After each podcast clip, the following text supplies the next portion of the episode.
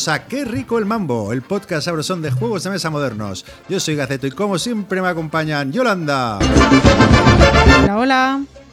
Guille Soria. Buenas a todos. Y Chema Paundi. Hola. ¿Qué tal chicos? ¿Cómo estamos? Muy bien. Muy Bien, bien. Yolanda, tú, poco a poco a la normalidad. tú ya puedes incluso tomar birritas en la terraza, ¿no? Sí, pero, pero no. Todavía Eres estamos prudente, muy ¿no? prudentes. Me parece muy bien, Sí, me parece sí. muy bien porque es el momento más peligroso, yo creo, cuando nos bajamos, nos relajamos. Bueno, pero por lo menos ya se empieza a atisbar un poquito de, de, yo qué sé, de vuelta a normalidad, ¿no? Esperemos. Pero nada, bueno, hoy tenemos un programa eh, pues cargadito de cosas, donde primero vamos a hablar de un tema que Chema nos ha propuesto, así que Chema, mejor explícalo tú. Cuéntanos un Eh, poco ¿Cuál de ellos? El, de, el del decálogo. Claro, el decálogo y por qué ha surgido esta Vale. ocurrencia tuya. Maligna ocurrencia. Bueno, esto ha sido, ha sido como una mezcla de, de factores, porque, bueno, la, la semana pasada me tocó dar una, una charla sobre breve historia de los juegos de mesa modernos y tal, para una empresa de, de- de diseño digital. Me pidieron que les diera una charlita corta y entonces buscando información para preparármela un poco me encontré una cosa que me pareció muy curiosa que era una especie de decálogo que tienen los de los de Stone Meyer, la editorial que publica el Wingspan, el Viticultura y todo esto, tienen una especie de decálogo, bueno, mm, como 12 máximas que les piden a sus diseñadores cuando les encargan un juego. O sea, como el tipo de juegos que les gusta diseñar a ellos y, las normas un poco genéricas que piden para, para que los juegos se ajusten a lo que ellos publican, ¿no? Y me pareció muy chulo, lo comenté en la charla, me pareció guay y como esta semana ha habido todo el tema de, de los premios de la. o esta semana pasada, los premios de, de Board Geek a los mejores juegos y se habló de, de si el Wingspan se lo merecía o no se lo merecía y tal. Me pareció que venía muy a cuento, eh, ya que íbamos a comentar una cosa y también tenemos la entrevista con, con Elizabeth Hergraves, la diseñadora de Wingspan. Me pareció que podría ser chulo leer esto, eh, estas 12 normas y comentarlas un poquito para ver qué nos parecen, para ver si estamos de acuerdo con ellas y, para ver si realmente nos parece que, son una buena guía a la hora de diseñar juegos. Pues quieto ahí un segundo. Voy a decir simplemente lo que vamos a hablar en todo el programa y, empezamos con ese tema que nos has propuesto. Bueno, como ha dicho Chema, vamos a hablar primero de ese decálogo de Stone Meyer Games. Después vais a poder escuchar una entrevista en exclusiva con Elizabeth Hergraves, que es la autora de Wingspan y de dos juegos que van a salir en español este año, que son Tusi Musi y Mariposas. Y por último, pues eh, vamos a hablar de nuestras expansiones favoritas. Así que, eh, y, bueno, y sin olvidar eh, vuestros comentarios y, que nos dejáis vuestras preguntas que nos dejáis, que como siempre lo haremos al final del programa. Así que sin más dilación, vamos con el primer bloque. Chema, adelante. Bueno, bueno, pues lo que os decía, son, son 12 normas que, por lo que leí, ah, rigen los principios de diseño de juegos de Stone Meyer. Entonces, la primera de estas 12 normas, si queréis las vamos comentando un poquito. Pero un segundo, un segundo. eh. Un segundo, perdona, Chema. Esto hay que poner un poco en contexto. Porque primero, primero vamos a, a- a- Esto viene por los Golden Geek Awards, donde Wingspan vapulea y se lleva todo lo, casi todos los premios, a excepción del juego para dos de Watergate, he de mencionar, y de algún otro.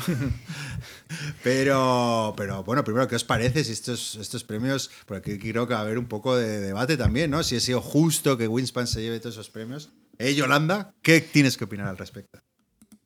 Pues efectivamente, se ha llevado premio a mejor juego, premio a mejor presentación y trabajo artístico, premio a mejor juego de cartas, mejor expansión, eh, juego familiar, eh, juego más innovador, juego solitario, juego estratégico y juego temático. Y excepto una, No, no, no, que es la de la expansión. ¿No? No temático, no. Ese se lo ¿Qui- ha llevado el Dune. ¿Quién se la ha llevado? Dune. Ah, vale, vale. Vale, vale, vale. Pues para mí, exceptuando Y el- luego- el, del... Perdona, y el de expansión se lo ha llevado la expansión del Wingspan, no el propio Wingspan. Exactamente, exactamente, obvio. Pues eh, eh, precisamente exceptuando ese, para mí, más o menos, todas las categorías que se ha llevado, pues están bien justificadas. Para mí, Wingspan me parece un juego pues, que ha sido el juego más jugado de los últimos años. Eh, es verdad que las categorías del premio no están a lo mejor súper bien definidas y la gente entra y lo que más juega, lo que más le gusta, pues es lo que vota y a lo mejor puede ser que hubiera que rectificar un poquito o aclarar un poquito ese tema. Y bueno, es un producto, yo, yo, lo, mm, yo lo veo, o sea, no solo como juego de mesa, sino como producto, eh, o sea, como un, como un producto completo. O sea, es un juego que es bonito, que está bien hecho, que es verdad que no tiene interacción, pero y puede resultar un pelín sosete, pero esos son ya gustos personales. Eh, es un juego mm, que, tiene un rigor, científico, todas las cartas están hechas con eh, ilustraciones reales de, aves y toda la información de las aves que vienen en las cartas están sacadas del BEO, el SEO BirdLife, que es como una base de datos como de, aves. Eh, nosotros tenemos la BGG de, de, juegos de mesa. A ver, yo déjame interrumpirte para que haya un poco aquí de polémica que esté bien documentado no quita, o sea, muchos juegos están muy documentados, no es una razón sine qua non para que sea un premio. Pero es de los pocos. Perdona, perdona, solo para, para respondiendo sobre algo que has decidido. Si tú que eres una gran fan del juego dices que es un poco sosete, ¿Cómo puede ganar un premio, el mejor premio a mejor que juego? Que hay gente que le pueda parecer sosete. Hay mucha gente has dicho, que has a dicho lo mejor que es te más jugona y tal. No, no, a mí no, pues sí, vamos, que no he, no he, querido decir eso, a mí me encanta el juego, yo no le pongo ninguna pega al juego, o sea, eh, me lo paso súper bien jugándolo, lo he sacado y cada vez que lo he sacado ha triunfado y además yo es que le tengo un cariño especial a este juego.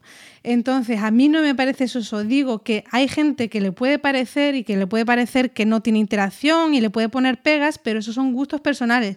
Pero como juego, no creo que se le pueda achacar nada porque tiene ciento y pico de cartas diferentes, todas casan perfectamente, no hay ningún fallo de diseño, o sea, el juego es, un juego bien hecho, te puede gustar o menos, eh, más o menos, pero el juego está bien. Y lo que estabas diciendo eh, del tema de que está bien documentado y tal, hay muy poquitos juegos que a mí se me vengan a la cabeza que tengan un rigor científico mm, en el juego y, mm, sean euros o sea, y, jugables. O sea, no hay ningún juego, a, lo mejor los Eklum, pero, pero hay mucho tema y poco juego, quizá, y esto está como más balanceado, más equilibrado.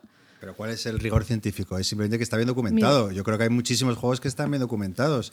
Me viene a la cabeza. El científico es que han consultado la Wikipedia para poner los, nombres de los pájaros. A ver. Y, el wingspan de las alas. Las ilustraciones de las cartas están ilustradas por eh, mujeres que, que se dedican a la ornitología y están especializadas en la ilustración de aves. No cualquiera puede dibujar un ave así. Las guías de aves están hechas eh, por gente especialista en, estas cosas, igual que este juego han, eh, yo creo que contado con gente especialista en, estos temas para poder hacer eh, la ilustración. A, ver, que, estás ahí, una cosa, que veo bien que se haya llevado el premio al Artwork and Presentation. Yo veo bien que se haya llevado este juego, el premio. No es mi juego preferido del año pasado, pero me parece un gran juego y entiendo que lo votan los usuarios de la BGG. Y como os dije, en los seis últimos meses, cada mes es el juego más jugado entre la BGG. Pero vamos a hablar de más del juego y menos a mí como si no tiene el más mínimo rigor científico. Eso a mí no me da ni un buen juego. No, pero es que tiene un premio que es eh, a juego innovador y lo está criticando mucho la gente y no sé, a mí me parece que, tío, hacer un juego, una mujer que haga un juego, o sea, ornitóloga, un juego de aves y que triunfe como está triunfando y que se haya basado en una guía de aves, mm, o sea, que es que cada ave tiene su hábitat y lo tienes que colocar en ese hábitat y tal pero eso vamos a hablar del juego. A mí, ¿quién lo haya diseñado? ¿A qué se dedique el diseñador? ¿A qué tal? Podemos hablar en otras condiciones, pero hombre, yo ahí yo reconozco que innovador, yo hablo de las mecánicas, no de si lo ha diseñado un hombre o una mujer o si me representa bien el mundo de los pájaros. Y ahí sí creo que sus mecánicas, siendo un buen juego, yo ya te digo, yo el resto de los premios, menos el de estratégico y el de innovador, sí se lo daría. Las mecánicas es un juego de gestión de cartas, está bien, eh, es muy accesible a mucha gente, lo que hace más fácil que se lleve el premio, por eso se lo ha llevado, pero no lo veo tan innovador como mecánica de juego, que es lo que me interesa a mí cuando voto sobre un juego. Si hablara de cómo representa la realidad. Yo lo que pasa es lo que os estaba comentando antes, que yo veo el juego no solo como un juego de mesa, sino como un producto completo. Entonces le veo muchas características que a lo mejor en otros juegos de mesa pues no encuentro tanto y, esa es la justificación que yo le doy a lo mejor a tantos premios, que a lo mejor los que han votado piensan como tú, Guille, que están votando una mecánica, un juego y tal, pero yo veo como el global y a lo mejor tiene un poco que ver el, los decálogos, el decálogo del que vamos a hablar luego, no sé, es... Chema. A ver, Chema, sí que no has hablado. A ver, voy a poner orden en todo esto. No, a ver, yo quiero dejar claro que a mí me parece un buen juego. Y de hecho, yo la primera vez que lo jugué no le vi nada especial. Y fue con las posteriores partidas donde le vi em, que tenía gracia eh, a nivel de gestión de cartas y que era un juego bastante versátil y que en, definitiva estaba bien. Eh, o sea, yo no soy, un, no soy un, fanático ni un dogmático en este aspecto. Eh, también me gustaría reivindicar un poco las opiniones eh, templadas a la hora de hablar de juegos, porque parece que todo tenga que ser o el juego del año o una castaña. Y mm, yo también quiero aquí apelar un poco a la prudencia de que, bueno, hay juegos que simplemente están bien y punto, ¿no? O a mí me lo parecen y ya está. O sea, no hay que siempre que irnos a los extremos. Hablando de los premios, mm, a mí me parece bien que se premie un juego como Wingspan. Me parece que es un juego muy fácilmente premiable y muy adecuado para recibir premio y un premio de este tipo. Y al final estos premios, mm, y este premio en concreto, eh, pues se acaba concediendo a un juego que se ha jugado mucho. Esto me parece bien. Ahora, si entramos en, la, en, la, en el detalle de las categorías, o sea, a mí después de estar escuchando durante un año que no era un, no era un juego apto para, jugar con, tu abuela, con tu madre, que no era un juego exactamente familiar, claro, que ahora esa misma gente me justifique que le den mejor juego familiar, me parece un tanto chocante. Por no decir el baremo este que se ha establecido que es que esto no lo puedo jugar con mi madre o esto sí lo puedo jugar con mi madre, ¿no? O sea, las madres como baremo para catalogar eh, si un juego entra en una categoría o no es algo que me fascina. Y luego, em, yo es que incluso tengo dudas de que sea un juego de cartas. Yo creo que es un juego con cartas, pero es un juego al que si las cartas se las intercambias por los setas, funcionaría exactamente igual. O sea, no es un juego al que las cartas le aporten una mecánica concreta que no se pudiera hacer de otra manera. O sea, no, no me parece que...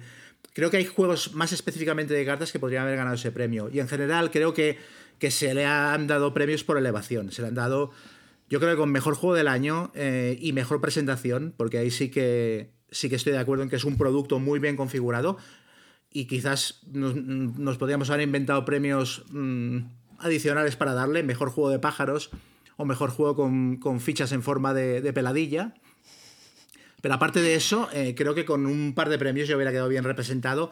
Y hombre, una pedrea que, que, reconociera juegos más diferentes tampoco hubiera estado mal. A pesar de que reconozco que además es un fenómeno, que es un juego que ha conseguido romper el techo de alguna manera y penetrar eh, a otro tipo de público que mm, quizás no se compra tantos juegos y tal. Todo esto lo reconozco, pero quizás me parece excesivo. Sí, yo sí puedo dar mi opinión. Eh, opino bastante parecido a ti, Chema. Me parece un, buen juego, un buen ganador también de mejor juego del año, ¿por qué no? Eh, personalmente, mm, me parece que no sobresale por nada eh, en especial, hablando de mecánicas, sí por el tema. Eh, por ahí sí que compro la, teoría de Yol, del tema original, me parece, no sé, parece diferente, pero mecánicamente no me parece que sobresalga en nada respecto a otros juegos, digo. Y luego eh, estoy muy de acuerdo, de hecho, ese es el. quería hacer especial énfasis en que no me parece un juego de cartas para nada, es un juego de tablero que usa cartas, pero yo cuando pienso en un juego de cartas y hay un premio francés muy prestigioso que premia a los mejores juegos de cartas del año, son juegos de cartas, donde me explico, ¿no? que no hay otros elementos, sino son exclusivamente de cartas. Ese es el que ha dado mejor juego, con, mejor juego de fichas, mejor juego de dados. Claro, pues tiene cartas, tiene dados, tiene un tablero, tiene. A los dados. Ese, ese me, me, me sorprendió Hombre, mucho. Tiene más de 100 cartas diferentes y, Sí, no- y cada una con una habilidad especial y Ya, bueno, el con Twilight Imperium un tiene coste, 500. un, un coste, un coste diferente para Struggle poder bajarla. También tiene 90 cartas, pero no es un juego de cartas, Vale. es un juego. o sea, No, no, no, estamos de acuerdo que no es un juego exclusivamente de cartas, pero no se puede decir tampoco que se puedan eh, sustituir las cartas por los setas. O sea, es un juego con un poco terraforming más de desarrollo Sí. de cartas. Yo, yo no. Yo- Sí, acaba, yo- yo, yo- perdona. No, no, simplemente es eso, que veo que es un juego de desarrollo de cartas, que hay más elementos en el, en el juego, pues sí, pero eso no lo hace ex- excluyente, o sea, tú no puedes excluir tampoco este juego en la categoría de juego de cartas porque, porque es que es parte muy importante, creo. Bueno, yo no me he leído eh, específicamente la qué es un juego de cartas para este premio. Sí que entiendo, todo premio, cuando se premia un juego de cartas, los premios estos franceses, que no me acuerdo cómo se llama, que son los más prestigiosos. Que no son los Asdor. Sí, no, no, que no son los Asdor. Son específicos de, de juegos de, de cartas, que son de todos los mejores juegos de cartas, yo que sé, el High Society. O sea, bueno, pequeñitos juegos de cartas siempre salen ahí. Eh, entiendo eso, es una caja pequeña, un filler de cartas con solo cartas, sin nada más, sin ningún otro elemento más. Pero bueno, X. Yo creo, eh, para resumir, que. eh, Era que Guille se ha quería llevado- decir algo. Sí, pero que no he terminado. Digo, que no me habéis Ah, dejado perdón, perdón. terminar mi opinión. Que, que se ha llevado más de los que debería y que, y que, bueno, a ver, el público es el que manda. Es un premio justo a mejor juego, pero no, no, no lo veo ni a innovación, ni a cartas, ni a estratégico. Simplemente eso. Al resto, Pero- pues me parece un buen ganador. Pero hay que entender una cosa, este es un premio por votación popular.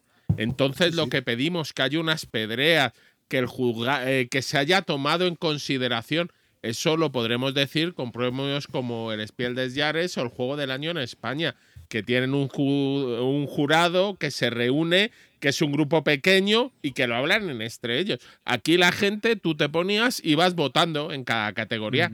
Entonces yo veo normal que se haya llevado varios premios. Y es que este tipo de premios por votación popular, lo normal es que el premio que a mí me parezca mejor juego del año, además gane su categoría. Si es verdad que este lo hemos expandido a lo largo de muchas categorías. A mí, por ejemplo, sí me parece un juego familiar en el sentido de que es relativamente sencillo empezar a jugar y más desde que la nueva versión te dice los dos o tres primeros pasos, que es un juego que se le puede enseñar relativamente a todo el mundo. Eh, como os digo, alguna de las otras categorías, pues yo no me parece, creo que hay juegos estratégicos mejores y lo mismo que decimos juegos de cartas. Pero eso, no olvidemos que es el que ha votado la gente y que es el que más se ha jugado en la BGG. Entonces, no se le puede pedir a un juego, a esta votación, una coherencia interna de hay que repartirlos, hay que. No, no, Cuidado, yo no critico la votación. De hecho, es que me la rempampinfla quien gane este tipo de premios en general. Yo lo que, yo lo que pongo en discusión es las categorías en las que, en las que ha participado. O sea, me, me- resulta llamativo. Me hubiera dado igual que hubiera ganado otros, que no son. No, ni les presto atención a estos premios, ni, ni, ni me influyen a la hora de, de decidir lo que me compro lo que juego o lo que, o lo que no me compro o no juego. Pero sí que me parece que las categorías, quizás teniendo en cuenta que es un premio popular, igual. o demasiadas categorías o las de- deberían haber establecido de otra manera. Creo que la propia diseñadora del juego se mostró un poco sorprendida con algunos de los premios que le cayeron. Sí, yo, yo creo que yo creo un poco a lo mejor incluso por, mm, por abrumación, o sea, que estaba ahí un poco como diciendo que quizás las categorías pues no estaban súper bien definidas y, y ella misma fue la que lo dijo. Yo volviendo un momentito a lo que estábamos hablando antes de rigor científico, que me os habéis llevado todas las manos a la cabeza, yo quería decirnos una cosa, por ejemplo, el Freedom, Chema, que, que hablamos eh, y, y que decías que es un juego que enseña y no te estás dando cuenta, está- estás jugando co- eh, a él y te está enseñando sin darte cuenta.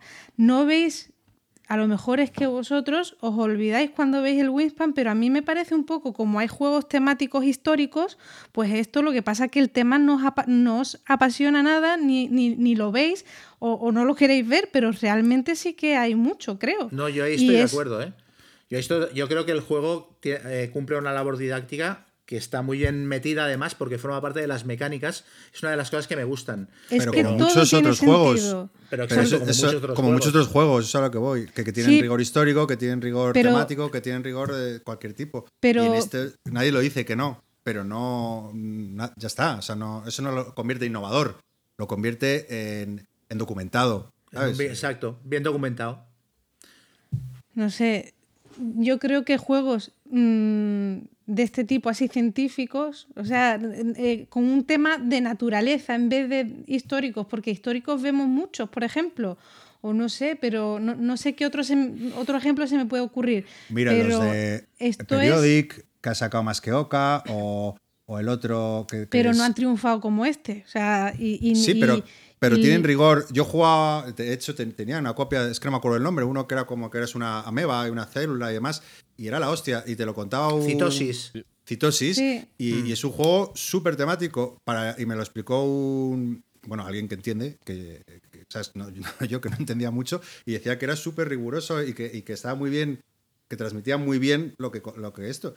Luego ya que el juego sea mejor o peor, o que triunfe, no. Me refiero, tiene rigor, eso es, pero, pero no, No no es sé, a mí todas esas cosas al final me hacen ver que es un producto completo, pues buenísimo. O sea, no solo porque es buen juego, sino por eso, por el rigor, porque es un tema que no se ha tocado mm, nunca, porque es un tema que no le suele gustar a la gente y sin embargo, pues está haciendo. mm, Al, al final la gente se ha interesado en el juego. Yo me imagino a esta pobre mujer cuando desarrolló el juego intentando presentarle esto a la gente, ¿quién quiere jugar a un prototipo sobre un juego mm, de aves? Con, eh, Ahí no estás sé, haciendo trampas al solitario porque sabes que su grupo de testeo eran sus amigos que, con los que hacía trekking. Claro, pero que es muy complicado, ¿eh? Porque, vale, ella tiene su grupito de frikis de, de aves, pero luego llevarlo a las masas y que la gente lo pruebe, no sé, me parece que al final tiene mucho mérito por el conjunto, ¿no? Mm, A mí me resulta más atractivo temáticamente un Wingspan que el enésimo juego de comerciantes venecianos Sin duda. eh, vendiéndome eh, ovejas. Eh, O sea, creo que el tema está es atractivo. O sea, no sé. Sí, sí, es que eso nadie lo discute, yo creo. Ujú. Discutimos más lo de si merece a juego innovador, que yo creo que, que se suele premiar a una mecánica. Pero bueno. Sí. Porque el resto de las cosas que hemos dicho, si tú entras en la ficha del Wingspan y empiezas clasificación tipo familia, est- familiar, estratégico, categoría, animales, juegos de cartas, al final sí entraba en lo que considera la BGG Sí, claro. estas cosas. Eso es Yo- cierto. yo ya te digo, el de innovador sí que no se lo habría dado, porque a mí me parece un buen juego de gestión de cartas y estoy de acuerdo con ello en que pero creo que hay juegos que han innovado más este año y que la mecánica lo hace bien, está muy bien presentado. Stone Meyer, como veremos luego, hace lo hace muy bien y vende un gran producto, pero eh, eso, pero oye, se lo ha llevado y yo con respecto a ti, Chema, sí he de decir que a mí, por ejemplo, los premios sí me parece algo interesante. Yo cada vez que veo una clasificación de premios, si le dan un premio a un juego del que no he oído nada, siempre intento mirar por qué. Eh, de hecho, es la manera también de descubrir otros tipos de juegos. Luego que le haga caso o no, ya discutiremos. Y lo que nunca es me voy a enfadar es porque se lo den a uno que me parece muy sencillo. Ah, no, no. entonces los premios hay que entenderlos como eso, como algo que nos puede dar algo de información, no algo que tenemos que seguir como los diez mandamientos. Está claro. Pues Chema, eh, yo creo que es el momento para que nos introduzcas en el siguiente tema, el decálogo de Stone Meyer. Creo que también va a traer cola, ¿eh? Voy para allá. Pues lo que decía, son eso, 12 normas que ellos intentan seguir a la hora de diseñar juegos o de encargarlos. Entonces, la primera norma es que los juegos tengan un inicio rápido y un final orgánico. O sea, que sean fáciles y rápidos de desplegar y que no se acaben eh, como, como con un martillazo. O sea, que se acaben de una manera que parezca natural. Para, que- o sea, que tenga sensación de que la partida ha fluido. Esto supongo que estaríamos todos de acuerdo, ¿no? Bueno, Yo tengo ahí... Perdón, A mí- dale tú. A mí los juegos de despliegue, o sea, a mí el despliegue largo, a menos que el juego lo necesite porque lo justifique, muchas veces me parecen un defecto. Sobre todo en juegos Sí, Eh, un ejemplo que se me ocurre, el Command and Colors, el de la Gran Guerra. Es un juegazo, pero es un juego que tardas 40 minutos en desplegarlo y 35 en jugar la partida. Sí. Entonces a mí esto me parece a mí también me tira para atrás mucho mm, cuando voy a comprar un juego, como tenga un setup demasiado largo y la partida luego se termine rápida y tal, pues me echa para atrás y me da pereza. O sea, los La Cerda, por ejemplo, les pasa eso. Te hartas de montar cosas para, para una hora y pico de partida, una horita. ¿No, no, no opináis que lo bueno en la vida se saborea más a cocción lenta. Véase la comida, el sexo. ¿no? ¿Qué más da que, el, setup sea tan largo? No pasa nada. O sea, no lo veo un handicap, ¿no? No, el setup tiene que ir asociado a la, a la duración de la partida. Tú puedes admitir un setup medianamente largo si la, para un juego largo. Lo que no puede durar más es el setup de un juego que la partida, que es lo que hablábamos, eso del efecto Dragon mm. Castle. A mí lo que puedo entender es, yo entiendo el tipo de juegos a los que va, pero por ejemplo, él dice en esto, una salida rápida y además en que tome, no tengas decisiones. Oye, hay juegos de los de me preparo mi escuadra o tomo las decisiones o preparo a mi personaje. Pues eh, está bien la idea para un tipo de juegos, pero no para todos. Exacto. Oye, yo quería decir una cosa antes de, entrar de lleno en todo el decálogo, que, también contradecir uno, o sea, cualquier mandamiento de este hombre, eh, yo que sé, es como entrar a la, novia de Ewa McGregor, ¿no? De Conor, McGregor, perdón, y, pretender volver con dientes a casa, ¿no? O sea, es un pavo que es responsable de los mayores hits eh, del sector, eh, el que, que, ha ganado premios, como hemos comentado, que todos sus juegos están en el top 100, que vendas puertas. Así que me parece, solo digo por, por avisar, porque yo soy de los que va, a estar en contra de muchos de sus preceptos, pero, pero que me resulta un poco presuntuoso contradecir a este hombre, ¿no? Que realmente, ¿qué, le vamos a decir a nosotros? Que... Pero se le da muchísima caña, ¿eh? Sí, sí, sí, es verdad. Porque es, el, como el diablo capitalista comercial que todo lo abarca y todo lo... Dicho esto, y, cubiertas, y, y puesto ya el chaleco antibalas, ya podemos eh, sacar la metralleta. De todas maneras, yo, quería apuntar que precisamente una de las cosas que a mí, yo lo he dicho varias veces, que me hacen gracia de la, de la crítica de juegos de mesa, es que no hay un canon establecido tan grabado en piedra como ocurre con la literatura, el cine o la música. O sea, tú puedes hacer una buena reseña poniendo a parir el Pandemic y si la justificas, mm, no hay ningún problema. Eso no va en detrimento de tu crédito como reseñador o lo que sea. Mientras que si haces una crítica eh, de cine diciendo que Ciudadano Kane es una castaña, por mucho que la argumentes, eh, pierdes todo el crédito. Entonces, una de las gracias de la crítica de juegos precisamente es que, primero, que como hay tantos tipos de juegos, en realidad estás hablando de lo que a ti te gusta. Y en segundo lugar, que no, no son normas grabadas en piedra todavía. Ya llegará, pero de momento. Bueno, hay juegos que sí son intocables, ¿no? Muy poquitos. Poquitos. Todos les puedes dar y encontrar a alguien que les da caña. Pues yo lo que diría, mira, yo soy, a mí, yo creo que casi todos los juegos de Steinmeier me encantan. Pero también hay veces que yo prefiero, buscas también otros tipos de juego, que es que no si quieres ceñirte solo a una mecánica. Y él hace eso, un tipo de juego con unas características. Entonces tú puedes decir, oye, hay veces que eso me gusta, pero otras veces no quiere decir que sea lo mejor. Sí, probablemente que venda muy bien. Bueno, sigo. Sigo con la lista. La segunda es capacidad para planificar eh, por adelantado. O, sea, aquí se refiere al rollo de que el juego permita que mientras eh, los demás están jugando, tú puedas planificar tu turno de manera que la partida no se quede clavada, que se minimice. El análisis parálisis. El análisis parálisis, etcétera. Esto me parece bastante interesante porque sigue mm. haciendo. Se siguen haciendo juegos hoy en día de estos de uy, le toca mover a este, me voy a hacer la cena. Y me parece, hoy en día es como un pecado. Eh, pero es que eso es muy complicado porque los juegos tácticos, donde tú mueves y afecta inmediatamente eh, a lo que hay en el tablero, pues mm, es que no, por eso van a ser malos, mm, ¿no?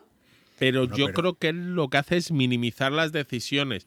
Tú haces muy poquitas cosas cada vez que te toca, pero te va tocando muy rápidamente. En vez de hacer una colección completa de decisiones, lo que ocurría en los antiguos Wargames de I Go, You Go, Tú mueves tu frente, espera que me voy a hacer la cena, el pedido, tal. Ya has movido todo tu frente, déjame analizarlo. No, él dice, tú mueves esa fichita de tal, yo muevo la mía. Sí. Eh, yo estoy de acuerdo. Marcar, picar el turno, hacerlo picadito, para que sea como, bueno, em, o sea, un poquito cada uno, en vez, de, en vez de que todo el mundo haga su turno completo de 35 minutos. Eh, yo estoy de acuerdo, pero lo que me extraña es que este hombre no haya sacado todavía un juego para dos, porque yo creo que es donde mejor se puede plasmar este mandamiento. Que es donde, o sea, los juegos para dos, que son confracionales, son los que más, eh, los que más exigen este tipo de, mandamiento. Al final, pues lo que dice eh, Guille, se, se, corta rápido para que puedas reaccionar rápido. Y bueno, estoy deseando que saque un juego para dos exclusivamente. A ver si realmente aplica esto. Pero un juego para dos es el que menos necesita esto a la vez. Porque a mí en un juego para dos, si tu tiempo de pensar el turno es 30 segundos, un minuto, probablemente todavía conserves mi atención. El problema es cuando hay cuatro jugadores y cada uno de ellos tarda un minuto. Que tras cuatro minutos eh, a lo mejor ya estoy mirando el WhatsApp, ¿sabes? También depende del peso de las decisiones. El Twilight Struggle no tienes un turno, me refiero, pero a mí me entretiene porque mientras el otro está jugando yo estoy pensando también. Sí. Claro, claro, es lo que él dice, él debe pensando. Mm. Sí, yo en esto estoy de acuerdo en esta, también. Bueno, la tercera norma esta la hemos comentado ya un poquito, que es análisis parálisis limitado. Que bueno, esto supongo que no hay nada que decir al respecto. O sea, cuanto menos te tenga el juego clavado, pues mejor. La cuarta sería que los juegos, esta me ha parecido interesante, que los juegos tengan tensión, pero no hostilidad. Y no sé si esto os pasa a vosotros, pero a mí, a medida que me hago viejo, eh, cada vez me interesa menos lo de tenerme que pegar con los amigos eh, a mala leche para ganar una partida de un juego. O sea, me gusta que los juegos tengan mecanismos que impidan la bronca, la pelea, etc. Y no digo que no me gusten los juegos con interacción, pero sí que a veces hay juegos que fomentan demasiado el enfrentamiento directo a muy mala baba y ahí cada vez me apetecen menos. Yo creo que esto es un poco. manipula un poco los términos. Porque que haya puteo en un juego no significa que haya hostilidad. A ver, yo creo que la, hostilidad la provoca el jugador. O sea, si te enfadas porque te hacen la juja, o sea, eso es que tienes mal perder, me refiero. Que no. Yo qué sé. ¿Sabes? si, eres demasiado competitivo, pues es, un problema tuyo. Y de hecho, yo creo que esta es la razón principal por las que, a excepción de Tuscany, que no es un juego con una interacción, pero que a mí me fascina por el tema, un poco como a Joel el Winspan, eh, yo creo que por eso no, hay ninguno de los juegos de este hombre que, que, llega a, encumbrarse como un mega jugazo. Digo para mí, ¿eh? ¿eh? O sea, para que entre en el podio de los grandes juegos, o lo que para mí sería un gran juego, ¿no? Eh, yo creo que. Son todos muy suaves. Sí, exacto. Y para. A mí, los, los, o por lo menos mi gusto personal, que de los grandes juegos tienen que fomentar tienen que tener esa chispita, esa, esa, discordia, esa interacción, porque no hay drama. Volviendo ahí al, símil de, las películas, ¿no? No hay, no hay ahí un, drama, un, giro que le, dé, que le dé chispa al juego. Es como eso, pues, imagínate una película sin un accidente, o sin unos cuernos, o sin un despido, ¿no? Pues serían todas películas como Angelo Paulus, donde no pasa nada. Y creo que el mejor ejemplo es Sight, ¿no? que prometía ser la quinta esencia de, la hostilidad de, las leches y al final es una versión futurista de la Casa de la Pradera. Mm. Pero el problema que tú dices es que los juegos con ese problema, eh, yo lo veo en el, que estamos jugando cinco y el jugador A tiene que tomar la decisión a quien ataca, me ataca a mí y se me ha acabado mi partida. O los juegos a tres en donde dos se pegan y el tercero se alegra porque acaba de ganar la partida. Eso es lo que él intenta evitar. En el site, perder una batalla no es determinante, pero hay juegos que no está bien enfocado cómo juegan la, funcionan las batallas, cómo funciona esa confrontación, donde al final sí genera hostilidad, porque alguien tiene que tomar una decisión totalmente arbitraria y que a otro jugador le echa para atrás su partida. Entonces, en un juego de dos me parece perfecto, pero en uno multijugador hay que medir mucho eso. Entonces, o lo haces bien, como puede ser, oye, un Kemet, donde te dice, mira, es que tienes que pegar al de al lado y le va a dar igual, y si no le da igual se aguantará, pero hay que pegar. Pero en otros juegos eh, no está tan claro.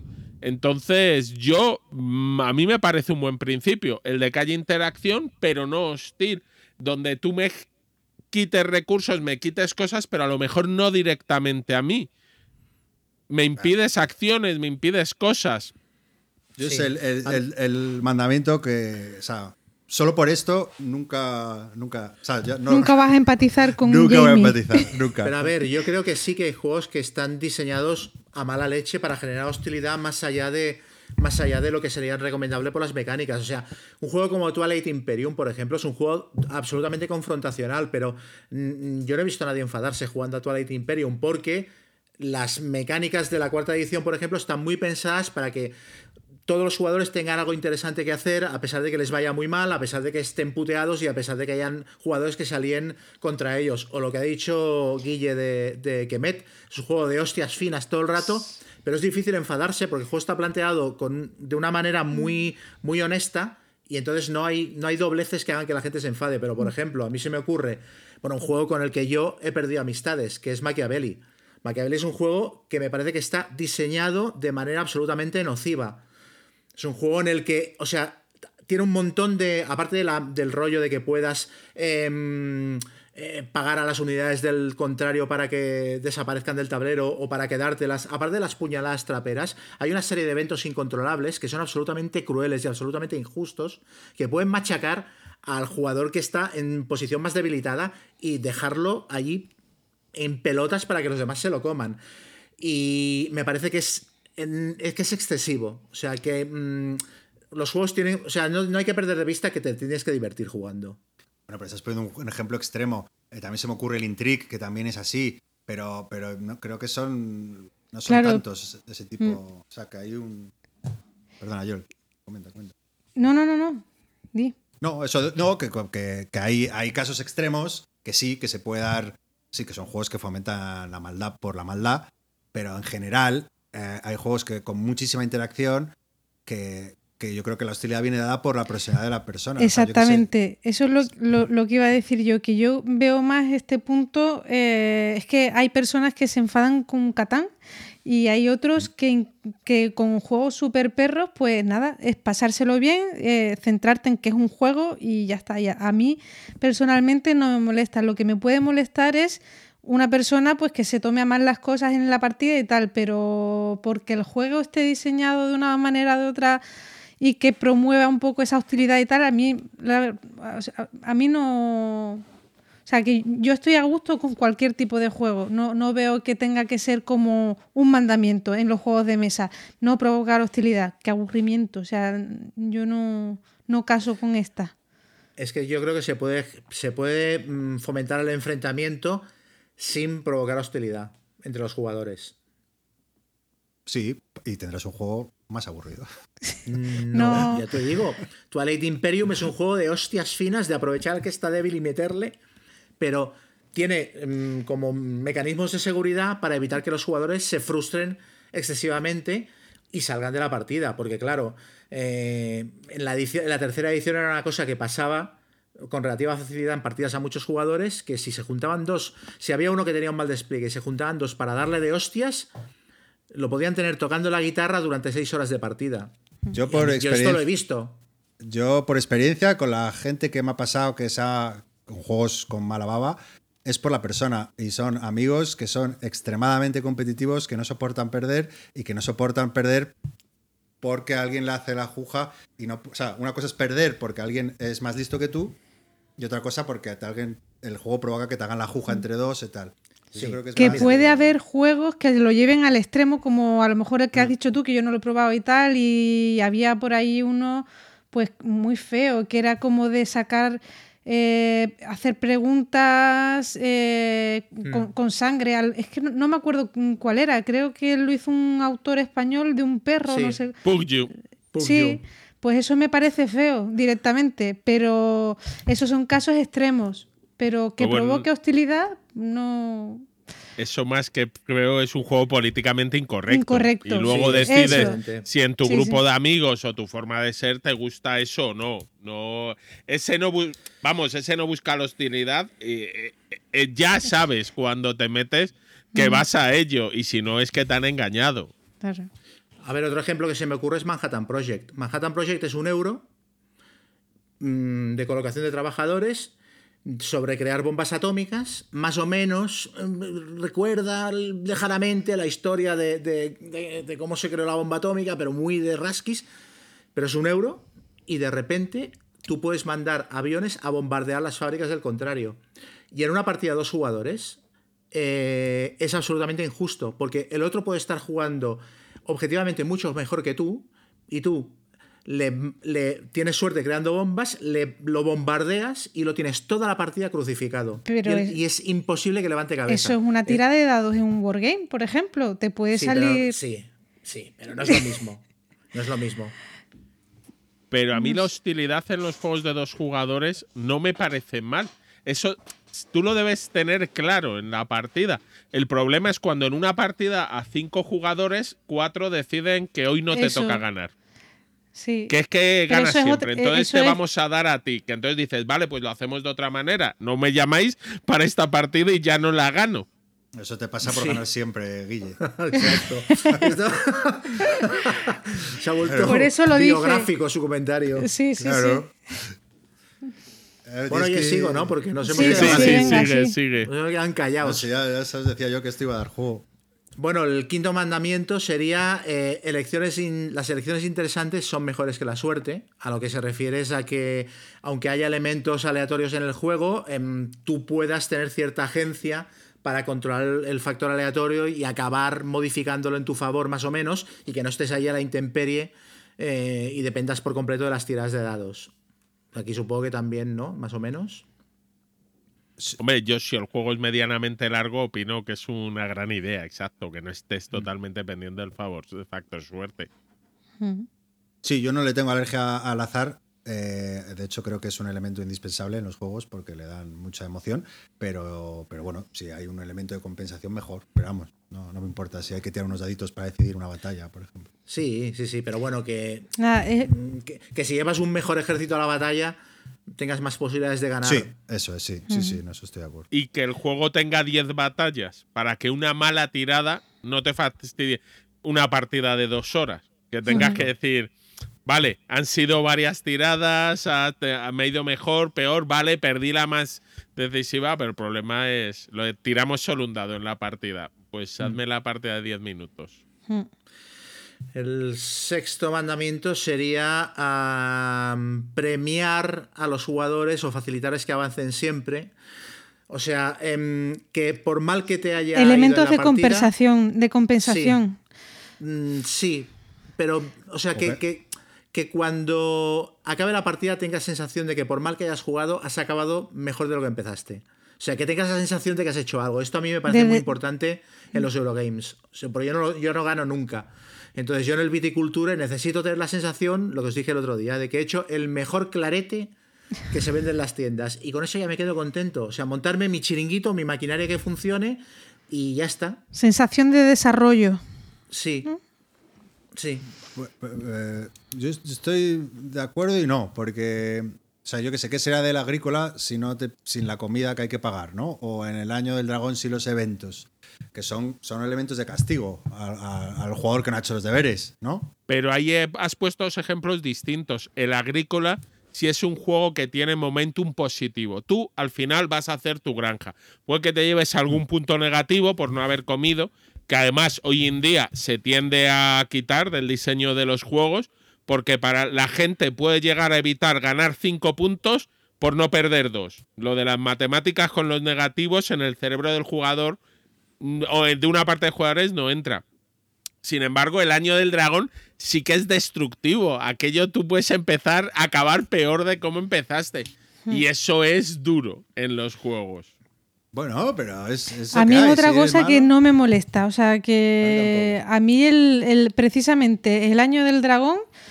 O sea, es de los poquitos juegos de Fel que me siguen gustando mucho por ese hmm. tema, porque es como, joder, mm, te hace pasarlo mal, te hace sudar para conseguir el objetivo que, te han propuesto al principio de la partida. Y a mí eso sí me gusta, que me planteen un reto complicado. Es el, alma, es el alma del juego, es lo que le da toda la tensión. Claro. Aquí yo vuelvo a la misma, y es estos mandamientos los hace un señor que lo que quiere es vender juegos. No, sí, sí, y si os digo, por ejemplo, de verdad, el ejemplo de a todo diseñador que te llega con su juego y tiene puntos negativos, decirle no, por favor.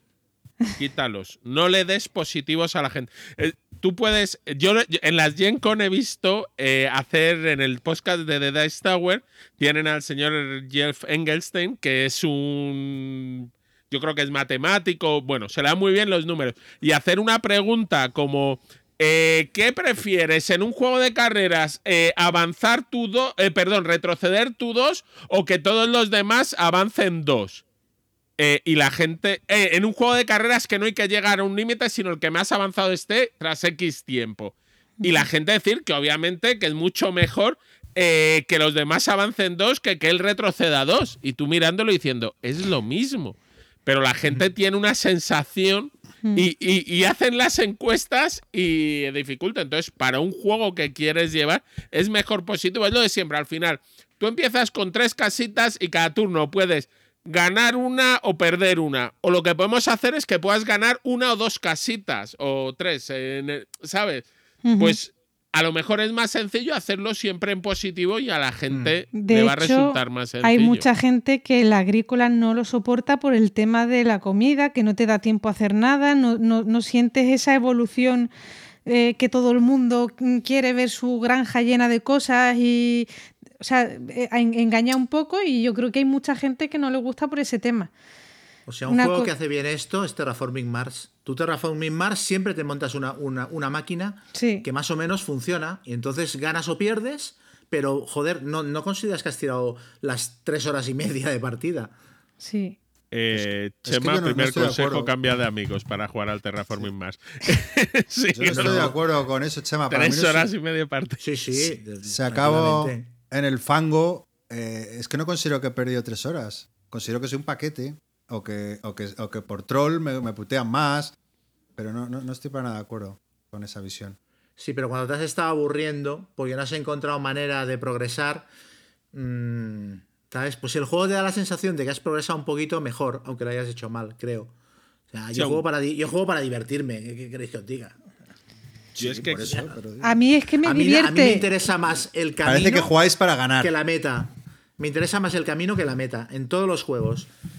Jugáis para ganar. Eh, claro, pero el camino, o sea, el, romperte la cabeza mm, por resolver un reto y pues aunque no lo, del desarrollo, pues sí, pero yo no lo veo fundamental para hacérmelo pasar bien. Porque ya te digo que el reto mismo de, intentar evitar esos puntos negativos o esa o dar de comer a los tal, pues mm, al final también para a mí ¿eh? me divierte el reto. La tensión por conseguirlo, no sé. Sí, pero a veces tampoco te interesa. Es que a mí me pasa los euros. A veces no me interesa resolver el reto y me interesa hacer un reto paralelo eh, yo sé que esto no voy a subir la montaña, pues voy a hacer la mejor granjita que hay en la, en la falda de la montaña y ya está. Eso la paso buena. Está bien, está bien. Dime, dime. No, que iba a decir que recordar siempre que en efecto ganar no es lo más importante en los juegos, es lo único. ¿Tú qué vas a decir? sí, claro. Yo en cambio lo contrario, como no gano nunca. Bueno, la séptima norma sería que los reglamentos sean intuitivos eh, en cuanto a su aprendizaje y también a la hora de retener las reglas mientras estás jugando. A mí esto concretamente me parece de lo menos, de lo menos importante. Evidentemente se agradecen los reglamentos que no sean obtusos y parece mentira que hoy en día ah, haya tantos reglamentos mal escritos pero no me, no me molesta un juego sea complejo o que tenga que darle mucho al coco para retener ciertas reglas. Es una cosa que no me preocupa mucho. Pues yo veo que precisamente el tema de los manuales, a mí al principio de empezar en el tema de los juegos de mesa y tal, yo he dejado de jugar a juegos precisamente por un, manual que, que no me entra en la cabeza. Y al final puede ser algo creo, súper negativo y devastador para, para, para vender juegos que al final es lo que... pero, pero a lo que se refiere él más bien es a que las mecánicas sean intuitivas y fáciles de aprender. No, no entra tanto en que el reglamento, el reglamento sea por supuesto tiene que estar bien escrito. Ese es otro problema que es lo que decía, que hoy en día es muy común. O sea, hay un montón de reglamentos que están escritos del revés. Yo creo que son muy desordenados eh, Chama, yo creo que tiene razón Joel que se refiere a las reglas, porque el siguiente mandamiento sí que, sí que habla, o los dos están muy vinculados, que ya aprovecho y, lo menciono, que es la, fuerte conexión entre tema y mecánicas.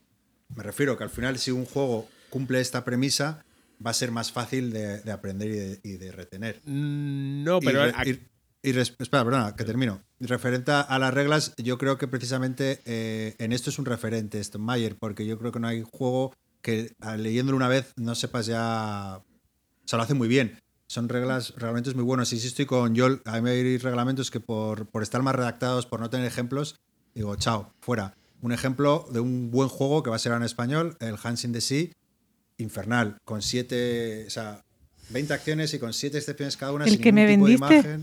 Sí. pero es buen juego, no digo que sea mal juego, pero, pero, pero una no te lo había dicho hasta ahora. no, sabe que sí, sabe que sí. Pero sí lo hemos discutido. Pero yo que sé que es importante que un reglamento esté currado. Mm. Pero aquí lo que él busca también es, ¿Mm? que es lo que, mira, yo el Tapestry, que ha sido muy denostado, a mí me gusta mucho, el Tapestry te lo explican y en cinco minutos casi puedes estar jugando. Luego hay muchas acciones que estarán en el tablero, pero que no son definitivas, que te pueden ir contando durante la partida. Pero tú vas viendo cuál es tu flujo de partida, te han contado cómo se gana, te han contado cómo se acaba. Y hay una serie de cosas a las que vas llegando. Es un poco, yo creo, a lo que él se refiere. A que puedas empezar relativamente rápido a jugar y luego, pues oye, si hay que añadir algo más, es que yo creo que al final todo tiene que ver, porque efectivamente si él une bien temática y mecánica, se hace intuitivo, mm, se hace más fácil la lectura del manual, se hace más fácil jugar y en cinco minutos es eso, pues está jugando. Ha pasado con el Tapestry, eh, pasa con el Wingspan, también es muy sencillo. El viticulture, pues lo pillas porque vas mm, mm, conectando las reglas con, y las mecánicas con, la, con, con el tema muy bien. Entonces yo creo que es un poco eso pero no. A ver, es unir temática y mecánica está bien, pero sin emocionarte en tu momento de tema, porque aquí no, yo me acuerdo de otro diseñador que es el hombre de las de voy a poner una excepción, que es Martin Wallace, el de mi juego tiene, dura la explicación del juego cuatro páginas y luego tengo unas excepciones que son 20 páginas más mm. y que además no son nada intuitivas. Oye, y hace unos grandes juegos y no voy a decir que sean malos juegos, pero sí lo hacen más complicado y hacen que sea un producto más complicado de digerir. mucho más complejos de hecho, en el, en el punto 8, que es el siguiente, el de fuerte conexión entre temática y mecánicas, lo que dice en la explicación es que eh, las mecánicas tienen que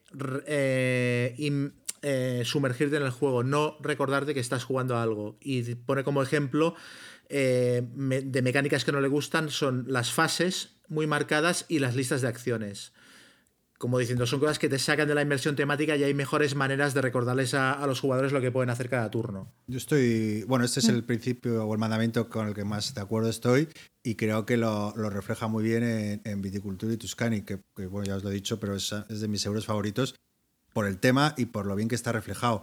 Y, bueno, sí, o sea, no tengo nada más que añadir. Creo que, que, además en todas sus reglas, que es lo que decía antes, por eso digo que están muy vinculados estos dos, él te explica el, motivo, por ejemplo, en el Tuscany te va explicando el porqué de cada módulo, el sentido temático, y eso es una pasada. Y, hace que, que, te, que, lo entiendas muy bien el juego y que entres más, más fácil. Sí. Yo me sí, el saber explicar esto es la broma, lo que decían con los juegos de Battle, que como te escribían, pero te iban contando anécdotas dentro de la parte era más fácil acordarte y te contaban, vamos, anécdotas o chistes. El del famoso y cuando los dos, los animales llevan dos turnos en el mercado y no se van, retira al animal y pon dos cubos de comida aquí. No, no, pero que de verdad que el animal lo hemos soltado y es feliz en el campo. Pues tú ya solo te quedabas con eso, eso es verdad, mm. pero... Bueno, pues seguimos. El mandamiento 9 sería que el juego tenga potencial para momentos dramáticos y memorables, que también viene a colación del anterior, y que es lo que a mí realmente me interesa cuando hablamos de conexión entre temática y mecánicas. O sea, yo lo que quiero es hacerme la película y meterme dentro de la partida y creerme que estoy pilotando mi nave o lo que sea. Es que, es que llevando una granja, pero me lo, tengo que, me lo tengo que creer. Hay gente que lo necesita, para mí es fundamental. Voy a ser malo y voy a vincular este mandamiento con el 4 de tensión y no hostilidad. Y quiero que seáis sinceros. ¿Alguno de los juegos de Stone Meyer, y eso que os he dicho que a mí me gustan, ¿eh? Eh, ¿os ha producido algún momento memorable de estos que recuerdas, que compartes con tus amigos? A mí sí, pero, pero no vinculado directamente con el juego. Quiero decir, yo cuando juego a Viticulture eh, tarareo la música de Falcon Crest y realmente hago, chistes de Richard Channing y tal. Es un momento. Entonces le pongo yo, le pongo yo toda la salsa. A mí el site precisamente sí que me ha dado momentazos y sí que he visto mucha hostilidad de, de ver a un jugador haciéndome algo que me bloqueaba y volver otra vez la ronda a mí, engañarme y decirme, no, si ya no tengo cartas para volver a hacer esto y tal, y, y ir otra vez a intentar hacer lo que quería y no poder porque me estaba no me acuerdo exactamente qué es lo que fue, lo que sí que me acuerdo es del momento de levantarme de la mesa, coger un extintor que había colgado en la pared, intentar mm, casi matarle, ¿sabes? Por, lo que me hizo. Has puesto un buen ejemplo, que es el site, que quizás es la, única excepción, pero ¿veis el vínculo que, intento establecer entre el punto 4 de tensión, hostilidad y el lograr momentos memorables? Yo creo que, que solo la, ese, ese tipo de, mecanismos eh, son los que provocan esos momentos épicos y con los que juegos que te vas a llevar a la tumba y momentos eh, maravillosos. Y eso, a excepción del Excite, que sí lo puedo ver eh, yo, aunque no, no, me fascina el juego, el resto de sus juegos no creo que cumplan esta premisa.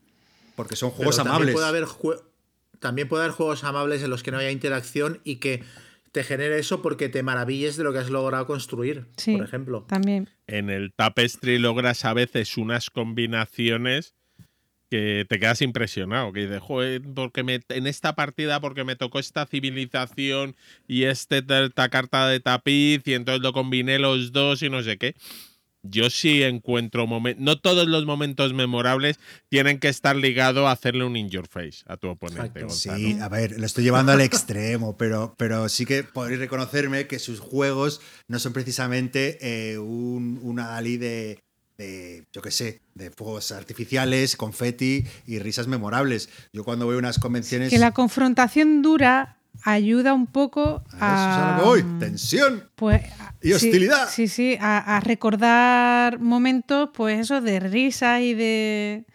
Yo, yo os entiendo a todos y estoy ahí en medio. A mí me gusta todo. O sea, con el extintor, sí, sí, lo hemos visto. Sí, sí, sí, totalmente. Pero también lo disfruto mucho con un Viticulture, que es un juego no es de mis preferidos tampoco. Y lo veo más bien un poco sosete.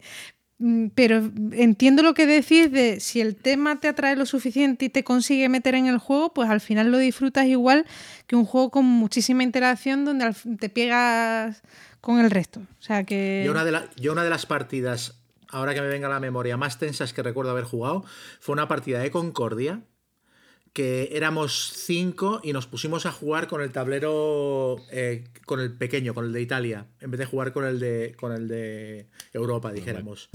Sí. Y, claro, es un tablero tan pequeño, tan angosto, que el orden en el que la gente se mueva y las acciones que elijas para hacer son fundamentales, porque enseguida todo el tablero está copado y todo se dispara de precio. Y yo recuerdo turnos de la gente en silencio, aguantando la respiración, porque tenían una opción de negocio que hacer y estaban esperando que ningún jugador se la jodiera. Y es un juego que tiene interacción cero. Hmm. Eh, no, yo, a ver, estoy contigo, Gonzalo, en que los juegos de Steinmeier normalmente no tienen un momento culmen en sus partidas. Pero es que yo a un juego. Es que normalmente los momentos culmen los recuerdas. Eh, esto es como cuando yo me iba de campamento, que todas las anécdotas era de todo lo que nos había pasado mal. Es decir, en los campamentos de años posteriores, cuando nos había ido algo bien, de eso no nos acordábamos.